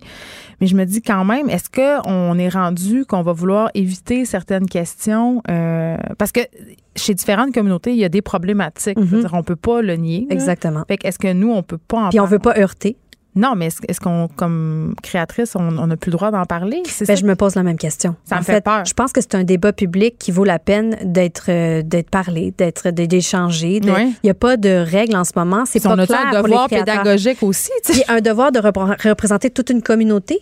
Au, à défaut de, de parler de nos personnages, de nos faits, de nos récits, ben, c'est ce que je pense aussi. Mais en même temps, moi, je veux pas heurter personne. Fait que euh, il y a peut-être terrain d'entente à avoir, mais jusqu'où elle est cette ligne-là? Nous, on avait l'impression que justement d'écouter les inconforts, de comprendre et ensuite être logique et sans vouloir heurter. Je, je pensais qu'on avait terrain, trouvé ce terrain d'entente-là, mais visiblement non. Ben parce que euh, c'est ça, parce que là, je, je me disais, OK, si, mettons, on faisait un film euh, qui se déroule, je sais pas moi, dans le nord du Québec, puis là, une communauté autochtone et que là, tu un personnage euh, amérindien, par exemple, qui a des problèmes d'alcool, des problèmes de violence conjugale, Et je sais pas qu'est-ce que tu vas faire avec ça. Ben, c'est, être dans ma... ben, c'est ça. je sais. Mais, Mais puis en même je temps, puis je veux dire, là, je dis ça, puis je, je marche sur une trois douzaine d'eux, là. Ouais. Je veux dire, je, je veux vraiment pas dire que tous les Autochtones ont des problèmes de consommation de Non, mais mettons que ton Mais ça demeure un enjeu. Oui, mais mettons que ton personnage, c'est ça que tu veux raconter. Puis tu as un enjeu parce que peu importe ce qui arrive dans son histoire, c'est c'est- t'as besoin qu'il soit ça. Peut-être c'est un stéréotype, peut-être c'est une image qu'ils n'ont pas envie de véhiculer parce qu'on n'a pas envie d'en en faire une généralité, mais si c'est ça ton personnage, Mais est-ce que c'est pas un moment donné aussi le rôle de l'art que de dénoncer certaines réalités en les, en les mettant dans la face des gens? ben, je partage ton opinion, mais. Fait que c'est pour ça que j'ai- j'ai- moi, en tout cas, je sais pas. Il y a un côté de moi, je, je pense que je suis comme toi qui trouve que d'un certain côté, c'est très bien que dans la discussion sociale en ce moment, on a des, euh, des discussions autour de l'appropriation culturelle, autour du respect. Mais Même pour nous aider comme créateurs, Oui. jusqu'où on peut aller, de se poser les questions. c'est quand je vois des polémiques, par exemple, autour de ce qu'on a vu par rapport à District 31, euh, vous n'avez pas parlé euh, du VIH de la bonne façon, vous véhiculez des préjugés. Je me dis à un moment donné, à quel point c'est la responsabilité des créateurs d'éduquer les masses. Ben, je suis bien d'accord. Je suis bien d'accord. Puis, tu sais, dans Joulik, c'est vraiment quand même pas très évoqué. C'est-à-dire qu'il y est Non, mais ça, c'est- mais c'est- c'est l'histoire d'une famille. oui, Il y a deux scènes. Il y a pour vrai, il y a seulement deux scènes dans le film par rapport à ça, visuellement. Oui, c'est vrai qu'il y a des trucs qui sont évoqués, mais on n'a jamais dit que la petite qui va pas à l'école, c'est parce que est Rome. Pantoute, pantoute, c'est le, le cumul de l'éducation d'un et de l'autre. Elle, verra, elle a rejeté son, pas- son passé. Elle veut pas être comme sa mère. Elle veut pas être conformiste. Elle veut pas, elle a abandonné ça. Donc, elle a envie d'élever sa fille comme ça. Mais elle est pas Rome. Fait que, on- euh, puis elle se- la petite se fait juger dans la communauté. C'était, c'était volontaire. Quand c'est parce qu'elle est pauvre qu'elle se fait juger. Moi, c'est comme ça que je l'ai super senti. Mais non, mais il la trouve comme crottée, euh, il, il la juge, euh, tu sais, il juge sa mère, son métier, elle, elle- elle- tu sais, elle est victime de, de, de, De d'intimidation, de racisme. Mais à l'inverse, mais ça, ça, c'est, vraiment. Mais parlons-en de cette petite fille-là, le personnage de Yana. Euh, comment c'est de. Parce que c'est quand même tout un défi, euh, diriger un enfant Ouais. sur un long métrage. Comment ça s'est passé? Ben, euh, honnêtement, très bien, parce que je suis tombée sur la perle rare, je pense. Comment tu l'as trouvé? Ben, c'est de longues auditions, c'est-à-dire c'est quand même sur plusieurs mois. Euh, on a vu plus de 230 petites filles. On fait appel aux agences, mais aussi à mon Facebook pour dire hey, d'audition, audition ouverte, avez-vous une petite fille entre 5 et 9 ans euh, avec telle, telle, telle, telle qualité? euh, l'actrice? L'actrice avait 7 ans, comme le personnage. C'est ça, elle a 8 ans, c'était sa fête Parce que le normalement, on les fait, on les fait jouer Un plus jeunes. Ils sont Ouais, plus- exactement. Euh, mais moi, j'aimais beaucoup cet âge-là qui est très précis parce qu'il y a une précision dans la dentition. Ah, excuse-moi, je comprends. Dans À la 7 dent? ans, ils perdent leurs dents. Oh non. À 5 ans, ils ont leurs dents de lait, puis à 9 ans, ils ont leurs dents d'adulte, à peu près. Fait que euh, juste dans la dentition, tu peux voir l'âge de l'enfant. Puis je trouve qu'à 7 ans, euh, sont, il y a encore une belle candeur, une belle fragilité. À 9 ans, ils ont un petit peu plus de maturité. Oui, tu peux prendre un 9 ans petit frame, mais je te dis que c'était pas pareil. J'en ai vu 235. là. Oui, mais en même temps, euh, diriger un enfant de 7 ans versus un enfant de 9 ans. C'est pas pareil, c'est certain. Comment tu travailles? Euh, en fait, je travaille vraiment avec elle. Elle, dans ce cas-ci, sa maman était très proche. Donc, c'est elle qui lui faisait apprendre ses lignes. Elle était très préparée quand elle arrivait. Puis, euh, la petite comédienne, Lilou, euh, elle a une grande force quand elle sait ses, ses, ses phrases par cœur. Euh, elle devient naturelle. Elle les livre naturellement. Elle a une, euh, une grande intelligence et une bonne écoute. Donc, elle est tu sais, quand je lui parle, je lui parle comme une adulte. Je peux juste pas la diriger comme je dirige un acteur normalement. C'est quoi la différence? Ben, c'est plus émotif, moins euh, cérébral. Euh, tu peux pas expliquer de la même façon? pas exactement. Elle a besoin d'images. Fait Mais le fait d'être mère, est-ce que ça t'aide? Complètement. C'est certain que ça m'a aidé parce que mes enfants ont le même, même âge que la petite. Donc, euh, mon univers, euh, son, son humour, euh, sa façon d'y parler, euh, mon affection pour elle, tout ça vient, c'est sûr, parce que je suis une maman. Et euh, tu sais, j'avais pas le choix aussi de m'amuser avec elle pour créer un lien, pour que, pour, parce qu'elle, elle a quand même 29 jours de tournage là, pendant tout son été à 7 ans, des grosses journées, puis ce qu'elle a joué, on le voit dans le film, c'est pas euh, c'est- c'est c'est pas léger léger là, fait que euh, c'est pas tout le Pas temps tout le temps. plaisir pour elle. Il y a des scènes qui sont longues où est-ce qu'elle est juste en écoute, c'est plate ça pour un enfant de 7 ans là. et refaire et refaire pendant des heures. Fait qu'il fallait des fois que j'arrête, je voyais que je perdais son attention, puis on allait s'amuser. Fait que je disais hey Lilou, t'es t'es-tu game? Moi je te, je te jure que je te bats, on fait une course. Fait qu'on faisait des courses, on a j'arrêtais en plein milieu, toute l'équipe me regardait faire des courses avec Lilou. Euh, puis euh, ça l'aidait à s'oxygéner, ça l'aidait à avoir du plaisir, à retrouver le fun pendant un certain moment. Fait que quand on revient puis on se remet au travail, ben elle m'écoute, toutes les notes sont rentrées, puis ça va super bien, puis on continue, puis elle aime ça, puis elle aime sa journée. Moi, c'est important qu'elle passe un bel été aussi. C'est fou. Moi, j'ai un- moi j'ai un film à livrer, mais il faut pas que je la perde. faut que je la garde. faut que je. Fait qu'il y a comme un, un peu de. Mais ce qui est intéressant, c'est qu'elle est venue avec sa maman et sa petite sœur qui était en bas d'un an. Sa maman allaitait sa petite sœur. Fait que tout le long sur le plateau de tournage, on avait c'était un plateau avec des enfants, avec des bébés. Il y a pas le même respect du silence. Il y a pas le même respect. C'est comme si on est rendu tous à des âges avec des enfants. En même temps, c'est un film un peu, euh, un peu justement bohème fou. Fait que Ouais, il y avait ça.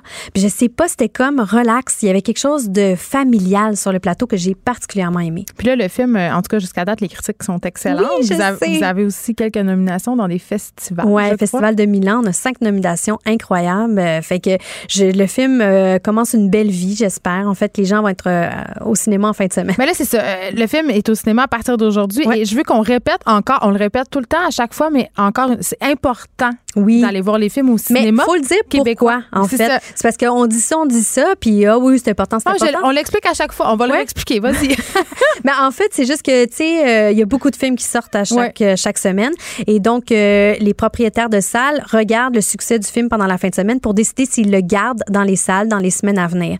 Donc, si les gens vont beaucoup ce week-end au cinéma, ça veut dire que les propriétaires de salles vont dire, ah, ça marche bien, je voulais qu'il y ait un intérêt, on va le garder. Ils le reprogramment pour les semaines à venir. Si les gens sont pas allés en fin de semaine, ils vont dire, ah, il n'y a pas beaucoup d'intérêt, on va le changer, on va mettre un beau blockbuster. C'est que, important pour la culture québécoise ouais, qui est plus que jamais menacée par Ouais. euh, la culture euh, Netflix, je Oui, dirais ça. oui. Fait qu'allez le voir, ça s'appelle Juliette. Pour vrai, je le répète, j'ai beaucoup aimé ça, puis allez le voir. euh, moi, j'ai aimé ça, le trip, l'écouter avec ma mère puis ma fille. Allez voir avec peux vos enfants, pas si jeunes que ça. Il y a quand même des petites scènes osées. Ben, pas tant. Non, Mais en- mes enfants l'ont vu. Ben, c'est ça, 9 ans, 7 ans. Moi, ça va. Mais moi, je suis- très open sur le- l'osage. je m'en doute, je te connais un petit peu. Fait que... Mais euh, très, très bon. Bravo, euh, Merci, Marie-Louise. Merci gentil. d'avoir été Merci avec de l'invitation. Merci. Vous vous demandez si les plantes ressentent de la douleur? Ou encore, comment est-ce que les daltoniens voient le monde? Le balado en cinq minutes est pour vous. Explorez la science, l'actualité et l'histoire en un temps record. La Feu, en collaboration avec le gouvernement du Québec, est fière de propulser la série Balado en cinq minutes. Ne laissez pas les questions sans réponse plus longtemps. En cinq minutes, disponible sur l'application et le site cubradio.ca. Les effronter. Avec Geneviève Peterson. Féministe assumée. Vous écoutez.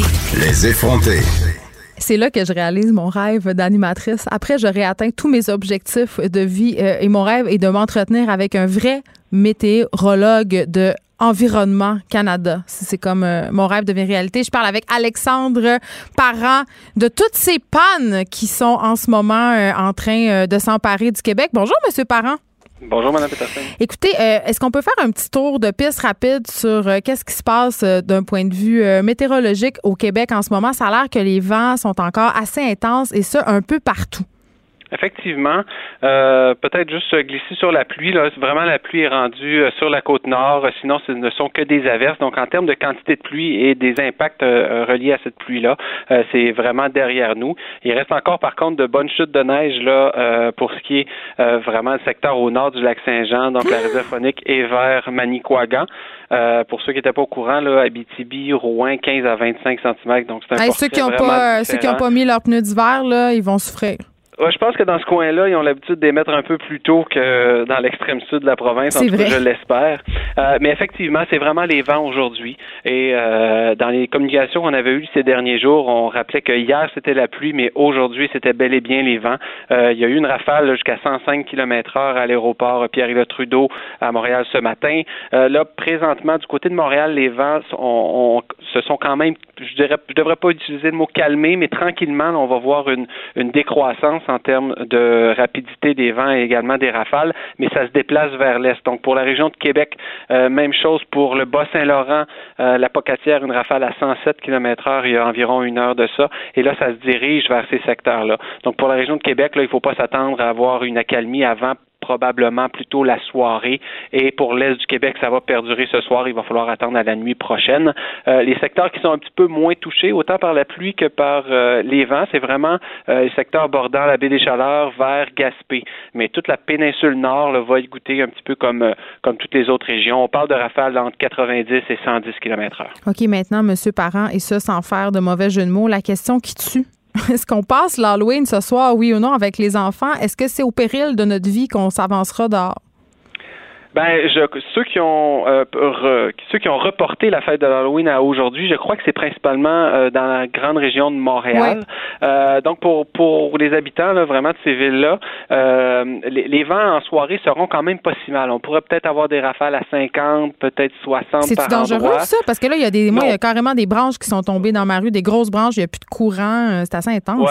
Mais non, parce qu'en termes de, de, de, vent, les maximales, c'était vraiment plutôt ce matin ou euh, sur l'heure du dîner. Donc, s'il y avait des branches à casser, là, ils vont probablement avoir cassé avant ce soir. Mais ça va juste rester un petit peu venteux. On pourrait avoir un 2, 3, 4 degrés Celsius au mercure, donc ça peut être frisquet. Mm. Mais si on s'habille bien, je pense qu'il ne devrait pas trop y avoir de problème. L'avantage versus les conditions qu'on avait hier soir, oui, hier soir, on n'avait pas de vent, on avait de la pluie forte. Par contre, c'est au niveau de la, de la visibilité, pardon. La visibilité hier soir était difficile quand on est sous cette pluie forte. Ce soir, ce sera un peu mieux, mais c'est vrai que ce sera plus frisquet et encore venteux. Mais en même temps, on est mieux que ça soit plus frisquet et venteux que mettre notre sécurité en péril. Merci beaucoup, Alexandre Parent. Vous êtes météorologue chez Environnement Canada et je vais faire un petit update sur les pannes de courant. Euh, on est rendu à 960 469 clients environ euh, qui sont privés d'électricité sur l'ensemble du réseau aujourd'hui. Et euh, pour ceux qui se demandent, là, parce que c'est quand même une question quand on manque de courant à la maison, le frigidaire, les gens sont stressés de perdre la bouffe dans leur congélateur, dans leur frigidaire. J'ai vu une coupe de posts Facebook passer à ce sujet-là. Il faut savoir que le MAPAC dit ok qu'il faut jeter la plupart des aliments de notre frigo après six heures. Euh, on va se calmer. OK? Pour vrai, là, c'est très, très, très exagéré et je le prends sur moi, là. OK? Le MAPAC ne m'écrivait pas pour dire que je fais la promotion des intoxications alimentaires, mais quand même, un frigidaire, là, si vous ouvrez pas la porte à tout bout de champ, euh, votre nourriture devrait rester bonne quand même plus longtemps que six heures. Il faut faire attention, là, mais si vous voulez quand même éviter si vous êtes parano, si vous avez peur de la salmonelle et de toutes ces choses-là, une bonne vieille affaire qu'on peut faire, c'est aller au dépanneur puis s'acheter de la glace puis en mettre dans chacun des compartiments. Ça peut nous sauver. Mais il faut, faut se calmer. Là. Après six heures, sais, après six heures, c'est pas automatique que toute votre bouffe est contaminée, OK? Donc, euh, partez en paix, mangez en paix. Je ne pense pas que votre pâté chinois sera compromis par cette coupure d'électricité qui fut quand même, somme toute, assez brève pour certains secteurs. Je sais que ça dure encore dans plusieurs quartiers de Montréal. Chez nous, c'est rétabli. Hein? Je suis chanceuse, mais on peut, euh, on peut quand même se calmer avec les risques d'intoxication alimentaire. Là, c'est vraiment pas, c'est vraiment pas super qu'on le pense. C'est peut-être parce que j'ai habité en France que je suis moins stressée. Est-ce que c'est un préjugé? Non, je pense pas. Là-bas, on laissait, les gens laissaient des fromages sur le comptoir, des œufs, pas de problème. Et euh, la salmonelle, c'est pas tant au, euh, cœur de leur préoccupation. Donc, maintenant, je prends tout ça avec un grain de sel. Et je sais pas si vous avez vu ce reportage de la presse sur le MAPAC et nos cuisines. Je pense que ça fait deux, trois ans, il y avait pris des cuisines québécoises, la cuisine québécoise moyenne, et euh, on lui avait fait subir le test du MAPAC, c'est-à-dire le test auquel les restaurateurs doivent se soumettre si euh, ils veulent continuer à officier pour avoir d'amende. Il n'y avait aucune aucune des cuisines québécoises qui passait le test. Donc, euh, dites-vous ça si vous paranoïez, si vous avez peur que votre douzaine d'œufs soit plus bonne. Ce sera pas le cas. Vous pouvez manger des omelettes. Vous vous demandez si les plantes ressentent de la douleur? Ou encore, comment est-ce que les daltoniens voient le monde? Le balado en cinq minutes est pour vous. Explorez la science, l'actualité et l'histoire en un temps record. La Feu, en collaboration avec le gouvernement du Québec, est fière de propulser la série Balado en cinq minutes. Ne laissez pas les questions sans réponse plus longtemps. En cinq minutes, disponible sur l'application et le site cubradio.ca. Geneviève Peterson, la seule effrontée qui sait se faire aimer. Jusqu'à 15. Vous écoutez Les effrontés. On se parle de ce manifeste. On a tous besoin d'histoire avec Marie Barguidjan. Est-ce que oui, je l'ai bien dit? J'avais peur. euh, et autrice de ce manifeste-là. OK, euh, c'est un manifeste, évidemment, qui s'intéresse à la lecture chez les jeunes. J'en parle mm. souvent, c'est important. Pourquoi vous avez voulu euh, faire un manifeste? Puis c'est quoi? OK. Alors, on va, on va tout reprendre du, début. Euh, moi, comme tu le sais, je suis autrice et communicatrice en littérature jeunesse dans les milieux éducatifs, en bibliothèque avec les profs, etc. Ça fait 25 euh, ans que je, m'active dans ce milieu. Euh, je trouve que les chiffres ne bougent pas sur l'analphabétisme, le décrochage scolaire. Alors je me suis posé des questions au fur et à mesure de toutes mes rencontres. Et puis finalement, quand je demande aux enfants, pourquoi est-ce que vous apprenez à lire et écrire?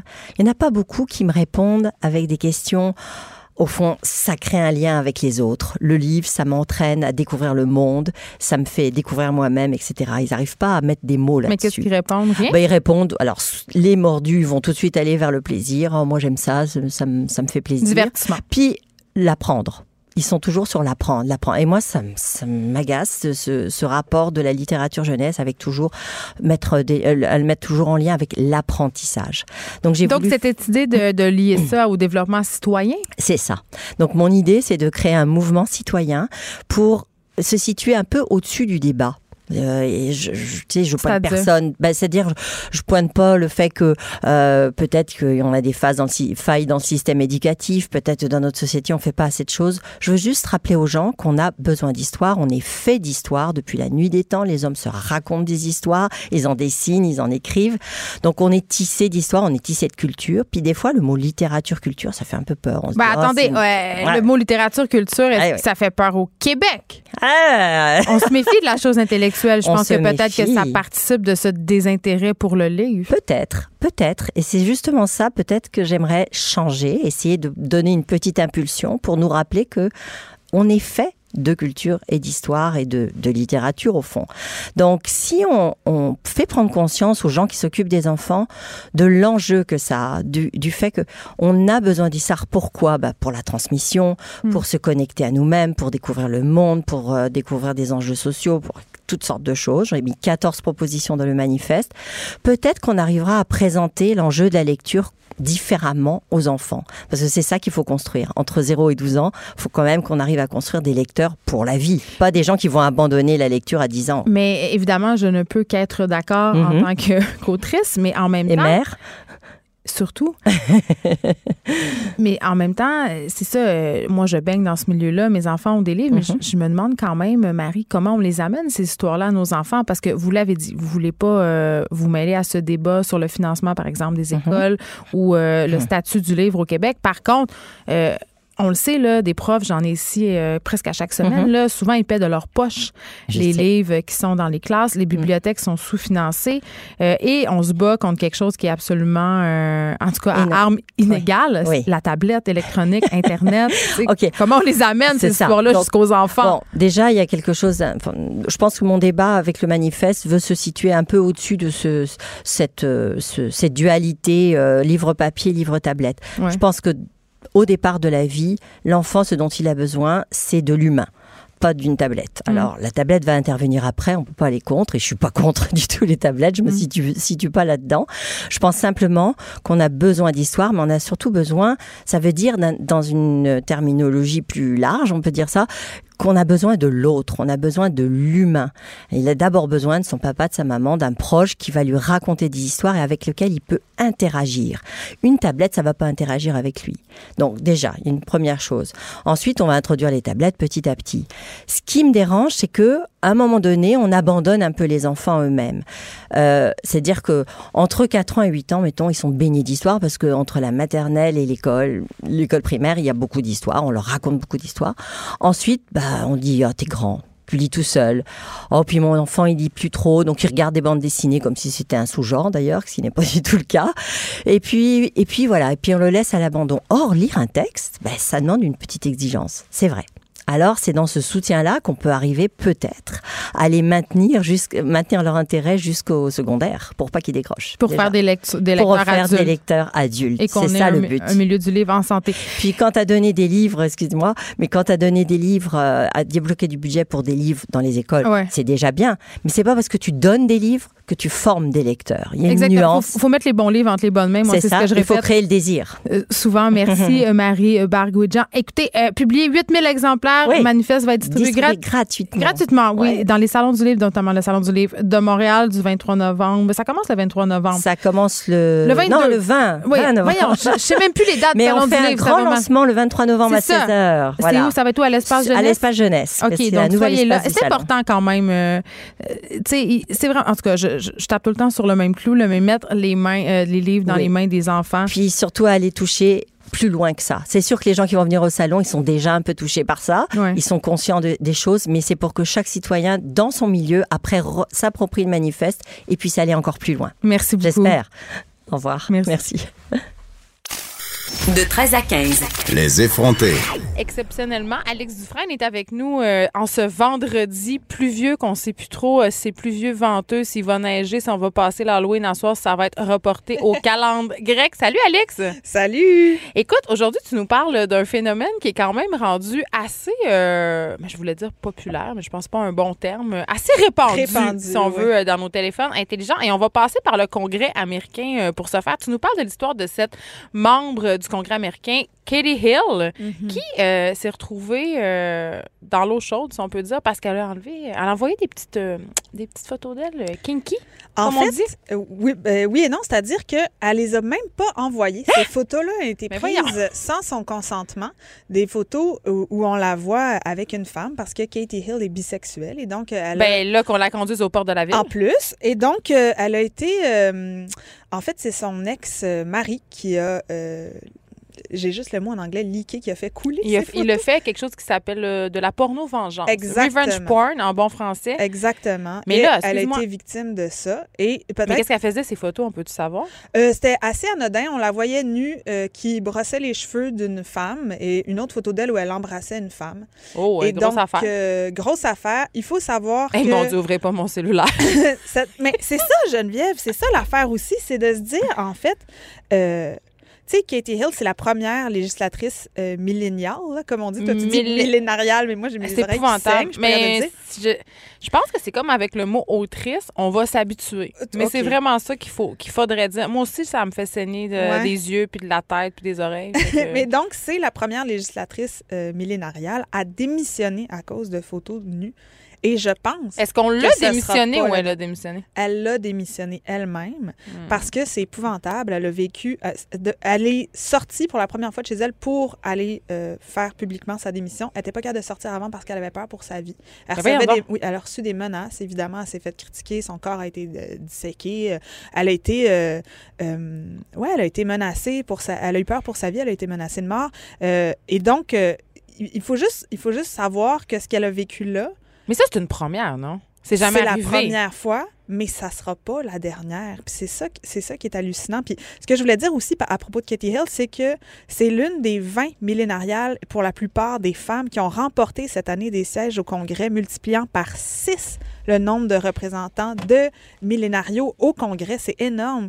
Et puis, euh, voilà, elle a dû démissionner cette semaine à cause de photos nues là, qui ont été publiées en ligne. Euh, où elle était avec euh, une femme qui était le personnel de campagne. Et ce qu'il faut savoir, c'est que tu avoir des relations avec du personnel qui est un, voyons, c'est-à-dire qu'il peut être un aide à la campagne législative, mais pas avec un membre du comité, et c'était pas le cas. Donc, théoriquement, elle n'avait pas besoin de démissionner pour ça. OK, parce que sur les photos, parce que c'est une histoire peut-être un peu compliquée pour les gens qui n'ont pas suivi. C'est une aide de campagne avec qui elle était. Mais ça. Mais c'est pas interdit. Exactement, pas on parle quand même carrément d'un troupe, ici. Là. C'est ce qui a circulé. Euh, puis pour ceux, euh, un troupe, en fait, c'est quand tu es en relation avec deux personnes en même temps. Donc, on n'appelle pas ça un couple, on appelle ça un, troupe. Et c'est quand même assez populaire. Est-ce que tu savais, Alex, qu'il y a, y a des, maintenant, il y a des États américains, puis évidemment, on peut lier ça à la culture mormone, mais où on peut faire ces déclarations de revenus en troupe. Ah oui, c'est vrai. oui, parce que c'est une nouvelle réalité conjugale. Donc, c'est pas si isolé qu'on pense, surtout aux États-Unis. Mais quand même, euh, euh, ça me surprend pas, moi, ben qu'elle ait démissionné quand même, parce qu'on le sait, les États-Unis, c'est quand même euh, un, pays qui, est puritain. Hein. Le Congrès, c'est conservateur et ça fait pas l'affaire des vieux monsieur qui sont là, qui a des madames en brassière, en bobette, qui se brossent les cheveux, qui s'embrassent. Oui. Mais. En même temps, ce qu'elle dit, puis ça, c'était son discours, je vous invite à, l'écouter en ligne, son discours était vraiment poignant parce que ce qu'elle dit, c'est. Elle parle du double discours, puis elle dénonce ben le fait, justement, que, mettons, tu as Donald Trump qui est au bureau ovale, qui lui a 12. Grab them by the pussy! Qui a, exactement, qui se vendent de ça, qui a 12 chefs d'accusation d'agression sexuelle contre lui. 12! Et cette femme-là a été prise contre son gré en photo avec quelqu'un qui était consentant. Mais pourquoi elle démissionne alors? Elle n'est pas obligée de démissionner? Euh, pourquoi elle démissionne?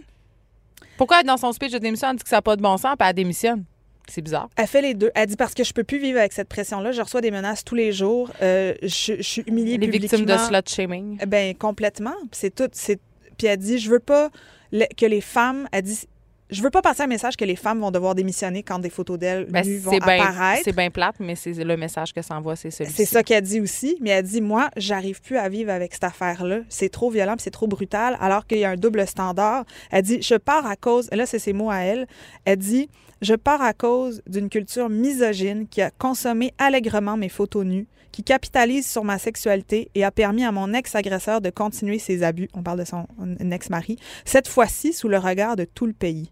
Nous eh avons des hommes accusés d'agression sexuelle qui siègent au conseil d'administration, à la Cour suprême et pire encore au bureau ovale. Et elle dit que euh, le dernier geste qu'elle va faire et qu'elle a fait avant de quitter, c'était de voter euh, qu'elle a fait un vote qui était favorable à l'enquête d'impeachment contre Trump. Et elle dit euh, Je vais continuer. Elle dit je, je baisse pas les bras, je vais continuer. Puis maintenant, je vais me battre pour que les femmes aient accès à euh, la défense juste quand de la pornographie de vengeance comme ça va être libérée contre elle. Le message que je vais envoyer, c'est pas celui de, de devoir vivre dans la honte, mais c'est la, la, brutalité et le double standard du système qui fait qu'elle elle se retire aujourd'hui. Ce qui est fou quand même, bon, on peut parler du cas de, de Katie Hills, évidemment, mais revenons à, la base de cette histoire-là, c'est-à-dire des photos d'une femme dénudée mm. euh, qui sont euh, rendues publiques. Mm-hmm. Qu'est-ce que ça nous montre, en fait, euh, la violence dont elle a été victime, les insultes? Bien, ça nous montre encore une fois qu'on réduit toujours la femme à sa, à sa sexualité et que c'est perçu comme une mauvaise chose. Oui, exactement. Elle doit être punie de cette sexualité-là. Et j'ai des chiffres qui sont quand même assez hallucinants parce que, Geneviève, on ne va pas se le cacher, euh, on vit une sexualité qui est en lien avec la technologie. on est à l'ère numérique, là, je sais pas. Ça, va, euh, ça va se passer, puis il y en aura toujours. Puis moi, je, me, au, début, là, je me suis dit, mais là, est-ce que j'envoie une photo un peu sexy de moi à mon chum ou pas? Qu'est-ce qui se passe? Puis je me suis posé la question si ça se retrouve sur les réseaux sociaux aussi, whatever. Puis là, à un moment donné, tu fais, ouais, mais c'est mon droit. Puis je devrais me sentir en sécurité d'envoyer une photo de moi à la personne que j'aime puis d'avoir envie d'échanger ça. Oui, le problème, c'est qu'il y a des personnes qui manquent de jugement puis qui après montrent ça à leurs amis ou les ou les envoient euh, dans l'espace public. Sauf que j'allais dire, quand t'envoies... qu'il faut punir, pas ceux qui se mettent tout nus devant la caméra de manière consensuelle. Mais moi, je vais aller plus loin que ça. Moi, je pense que quand t'envoies une photo de toi nu, et même sans l'envoyer,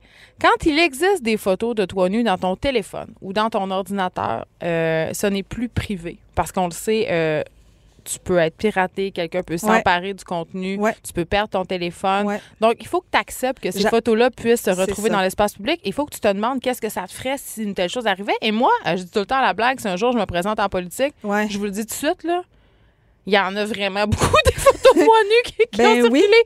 Euh, puis j'ai aucunement honte de ça. Ben, je te demande... honte parce que qu'est-ce qui est gênant là-dedans d'avoir une vie sexuelle épanouie, d'aimer quelqu'un. Exactement. Puis j'espère qu'un jour ça va devenir.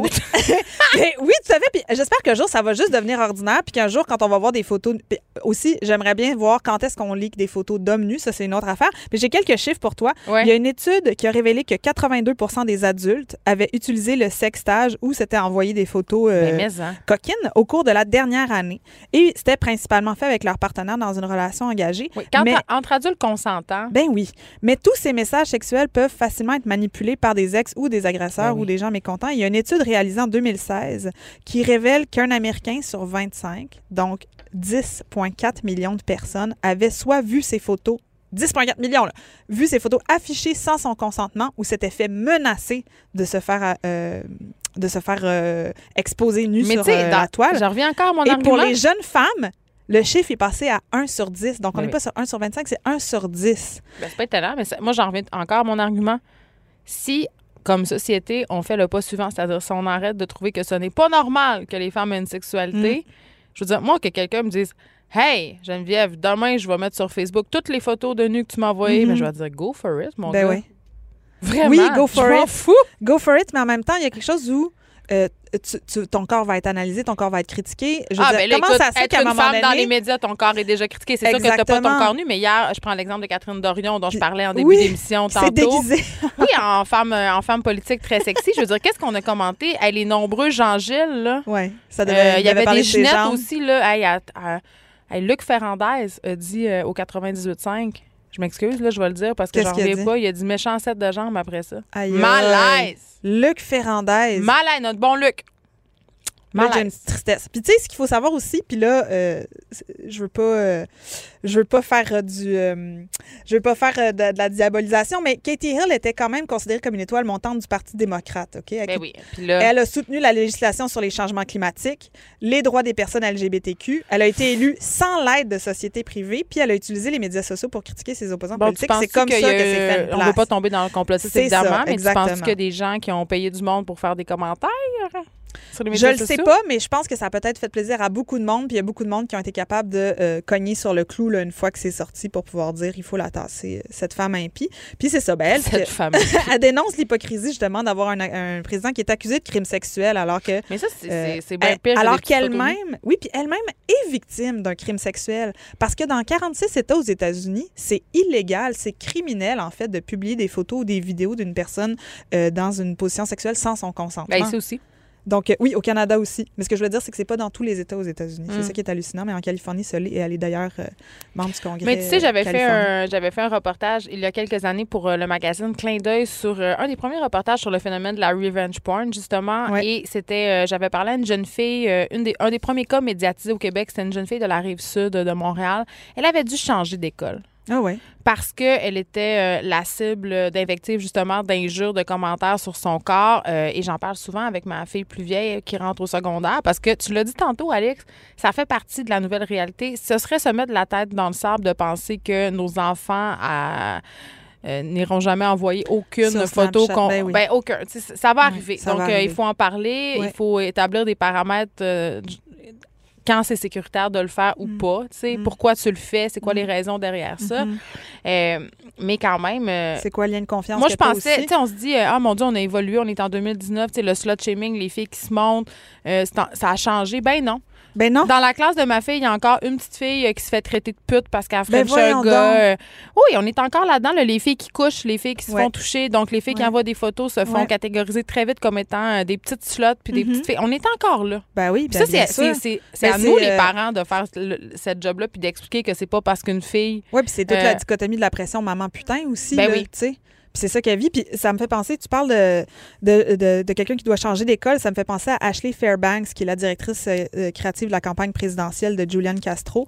Elle a dit Je travaille en politique. Je refuse de laisser un vidéo euh, de moi nu m'empêcher de briguer un poste. Oui, mais c'est quoi? On va s'empêcher de faire des jobs de postulat, des jobs de direction mais oui, à cause qu'il y a peut-être peut un vidéo? Oui, exactement. Elle dit presque toutes les femmes que je connais ont pris des nus à un moment de leur vie. Ben, des gars aussi, tu l'as dit tantôt. Bien sûr. Mais ça, c'est pas la même répercussion. Non, exactement double standard. Alors que de plus en plus de femmes se présentent aux élections, nous devons empêcher la peur de nous retenir. Puis elle a dit qu'elle avait 19 ans euh, quand un homme euh, l'a saoulée et euh, a couché avec elle et l'a filmé sans son consentement. Super, super. Et là, on Des parle... bons comportements, messieurs. Et on parle de avant l'ère où tout était filmé et, trans, et pouvait être transmis sur YouTube rapidement. Et donc, ce gars-là a fait des DVD. Et il a mis et a envoyé ça à ses parents à l'école. Elle dit J'ai 32 ans maintenant et je peux encore ressentir la sensation de voir mon monde s'écrouler autour de moi. Mon petit ami m'a quitté. J'ai été forcée de quitter la communauté où j'avais une maison, où j'avais trouvé une maison. J'étais totalement désespérément seule. J'ai même envisagé de me suicider. Surtout que cet homme a menacé de montrer la vidéo à toute mon école. Quand j'ai vu la vidéo, j'ai vomi. Elle dit alors que les emplois que j'ai occupés sont devenus de plus en plus visibles, je craignais de perdre aujourd'hui, demain, mardi prochain, ma job à cause de cette vidéo-là ou à mm. cause d'autres images. Puis elle dit, c'est fini, je peux plus vivre dans la peur comme ça. Elle dit, c'est pas vraiment à propos de Katie Hill ou de toute, nos, de toute cette revenge porn. Il s'agit d'un long combat que les femmes vont devoir avoir et ont eu pour euh, régir leur propre corps, ce qui revient à ce que tu disais en fait. Là. Puis ce qu'elle dit, c'est, euh, euh, il faut pas qu'on laisse ça emporter... Notre envie de faire quelque chose, de, de, de, rentrer dans le monde politique, de rentrer dans le monde public, d'aller à l'école. Il y a beaucoup, beaucoup de femmes qui vivent avec cette, euh, avec cette peur-là, avec cette épée de Damoclès-là au-dessus de leur tête parce qu'elles se sont fait menacer par des ex ou euh, par des gens malveillants euh, un jour de dévoiler leurs photos. Et ce qui est dommage dans le cas de, de Katie Hill, c'est que ça va priver le Congrès américain vraiment. Une femme extraordinaire. Ben oui, qui aurait pu favoriser l'avancement et peut-être un certain changement. Complètement. Donc, c'est très, très triste. Et avant de te laisser aller, Alex, j'ai envie de te demander, euh, puis je t'ai pas prévenu, je te surprends un peu. Vas-y. T'as-tu peur? Euh, je sais pas si tu as vu passer euh, avant-hier dans la presse ou hier matin cet article sur le mois aussi de la danse. Ouais. J'ai reçu hier la directrice d'un organisme, bon, qui s'occupe de, des histoires de danse. Je sais, je me rappelle plus c'est quoi le nom de l'organisme. mais toi, tu fréquentes le milieu de la danse depuis quand même très longtemps. Là. Mm-hmm. J'ai envie d'avoir. Euh, T'es-tu surprise? J'ai pas lu l'article parce que je voulais avoir le temps de de prendre le temps de lire justement là, je, l'ai vu passer puis beaucoup de gens me l'ont envoyé puis euh, mais ce que ça disait en fait euh, essentiellement c'était qu'il y avait une espèce de culture de l'agression psychologique physique et sexuelle dans plusieurs plusieurs compagnies et on parlait pas seulement de chorégraphes on parlait de d'aide soignants de médecins ah, alors là c'est ça qui m'étonne pas en fait parce mm. que ce qui m'étonne ou ce qui oui ce qui m'étonne puis euh, moi, personnellement, euh, j'ai pas vécu ça, puis ça veut pas du tout invalider ce que les autres ont vécu, mais le monde de la danse est un monde qui est beaucoup dans euh, le, travail corporel, la proximité. Puis j'ai l'impression qu'il y a aussi un grand respect autour de ça. Moi, ce que je vois quand les interprètes travaillent ensemble, Parce quand les chorégraphes travaillent avec les interprètes. Ça bourriait les pistes, justement, cette espèce de proximité-là. Mais je sens que c'est beaucoup de gens qui ont la culture de prendre soin de son corps, d'être à l'écoute de son corps, à l'écoute des autres. Puis je, je trouve que c'est des milieux où il y a beaucoup, beaucoup d'empathie entre les artistes. Après ça, moi, j'ai tout le monde en a vécu, puis moi aussi, on a tous vécu des histoires euh, très douteuses et même des histoires d'horreur avec des gens autour, physiothérapeute, ostéopathe. Qu'est-ce qu'ils font? Moi, j'ai vécu un physiothérapeute qui faisait des attouchements vraiment inappropriés puis des commentaires sur mon corps vraiment inappropriés. Puis C'était pas la seule, je pense. Hein? J'ai arrêté d'aller le voir et par hasard, j'ai croisé euh, une, danseuse excessivement connue qui m'a dit Ah, mais moi, je, je vais plus voir cette personne-là. Et là, une autre personne. Et là, donc, on s'est rendu compte qu'on était toutes des femmes qui avons vécu ça avec cette personne-là, qui dirige sa propre clinique, donc à qui tu te plains. C'était ça aussi. Et je me rends compte que personne n'avait porté plainte. Puis là, je me suis dit Il faut qu'on fasse quelque chose à propos de ça. Mais c'est parce qu'il était aussi question de cette espèce d'omerta-là hier dans l'article de la presse. Puis, euh, Complètement. On expliquait ça par la précarité des danseurs de, de, de se la fermer, peur de ne plus jamais retravailler. Voilà, bien sûr. Puis c'est sûr que c'est un milieu aussi où euh, euh, c'est beaucoup axé sur le corps, puis le corps parfait ou le corps capable ou le corps qui s'impose des régimes très stricts, euh, physiques, alimentaires, tout ça. Donc oui, bien sûr, je pense quand on parle de, de, commentaires déplacés, c'est pas toujours à, connotation sexuelle, mais ça peut être bien sûr très très dur aussi sur les danseurs, pour la façon dont oui, on parlait, là. On, là on parle d'abus sexuels, mais il était question d'abus psychologiques. Oui, ça, ça c'est. Mais ça c'est pas juste, c'est dans tous les milieux artistiques. on a vu des scandales dans les écoles de théâtre, dans ah, le milieu ben de la musique. Comment on change cette culture-là? Elle change déjà. Elle change parce que les générations qui s'en viennent n'acceptent pas ça. Il y a mm. vraiment quelque chose où, oui, on a peur pour notre job. Oui, on voudrait oui, on veut, euh, on veut être capable de, de, de, faire notre métier sans avoir à se piler dessus puis à se faire dire des choses horribles. Puis moi, j'ai fait une école de théâtre il n'y a pas si longtemps, puis il y a encore des, il y a encore des gens qui sont complètement traumatisés puis qui en ressortent, mais ça change beaucoup. Puis c'est parce que les cette jeunes... idée qu'il faut casser la personne pour la per... de moins en moins, de moins en moins. C'est de la vieille école. Je Oh oui, c'est de la vieille école, c'est sûr. Il en reste encore, mais il y en a de moins en moins. Les, mm. les nouvelles générations de directeurs puis de directrices artistiques, les nouveaux professeurs aussi qui rentrent, mais c'est surtout les élèves qui font que ça sera plus possible parce qu'on se tient ensemble puis on est capable de nommer ça. Donc bonne chose que ça soit sorti euh, cette histoire-là. Oui, c'est une bonne chose. Puis je pense que ça, j'espère que ça va permettre à des gens aussi de, de, de sentir plus en confiance, de parler aussi. Puis ça, c'est important. Puis d'avoir des, des, espaces de mm. soutien pour ces gens-là. Ça, c'est vraiment important. Parce qu'aller au bat tout seul, c'est vraiment difficile. parce que ça coûte euh, cher. Ben, bien sûr. Alex Dufresne, merci. Je voudrais remercier aussi Frédéric Mockles parce que c'est déjà la fin pour nous. Frédéric Mockles à la recherche, Joanie Henry à la mise en onde et Luc Fortin, le directeur des contenus. Je vous souhaite un bon Halloween ce soir si vous le passez. Euh, peut-être de mon côté, je vais partir au vent, on le sait pas. Juste m'en venir ici à la station ce matin, mon char faisait de drôles de moves sur la route. Mais soyez prudents tous et toutes si vous décidez euh, de passer l'Halloween malgré tout. Ce soir, de notre côté, on se revoit lundi de 1 à 3. Mario Dumont et Vincent Dessureau suivent dans quelques instants. Bon week-end. Cube Radio.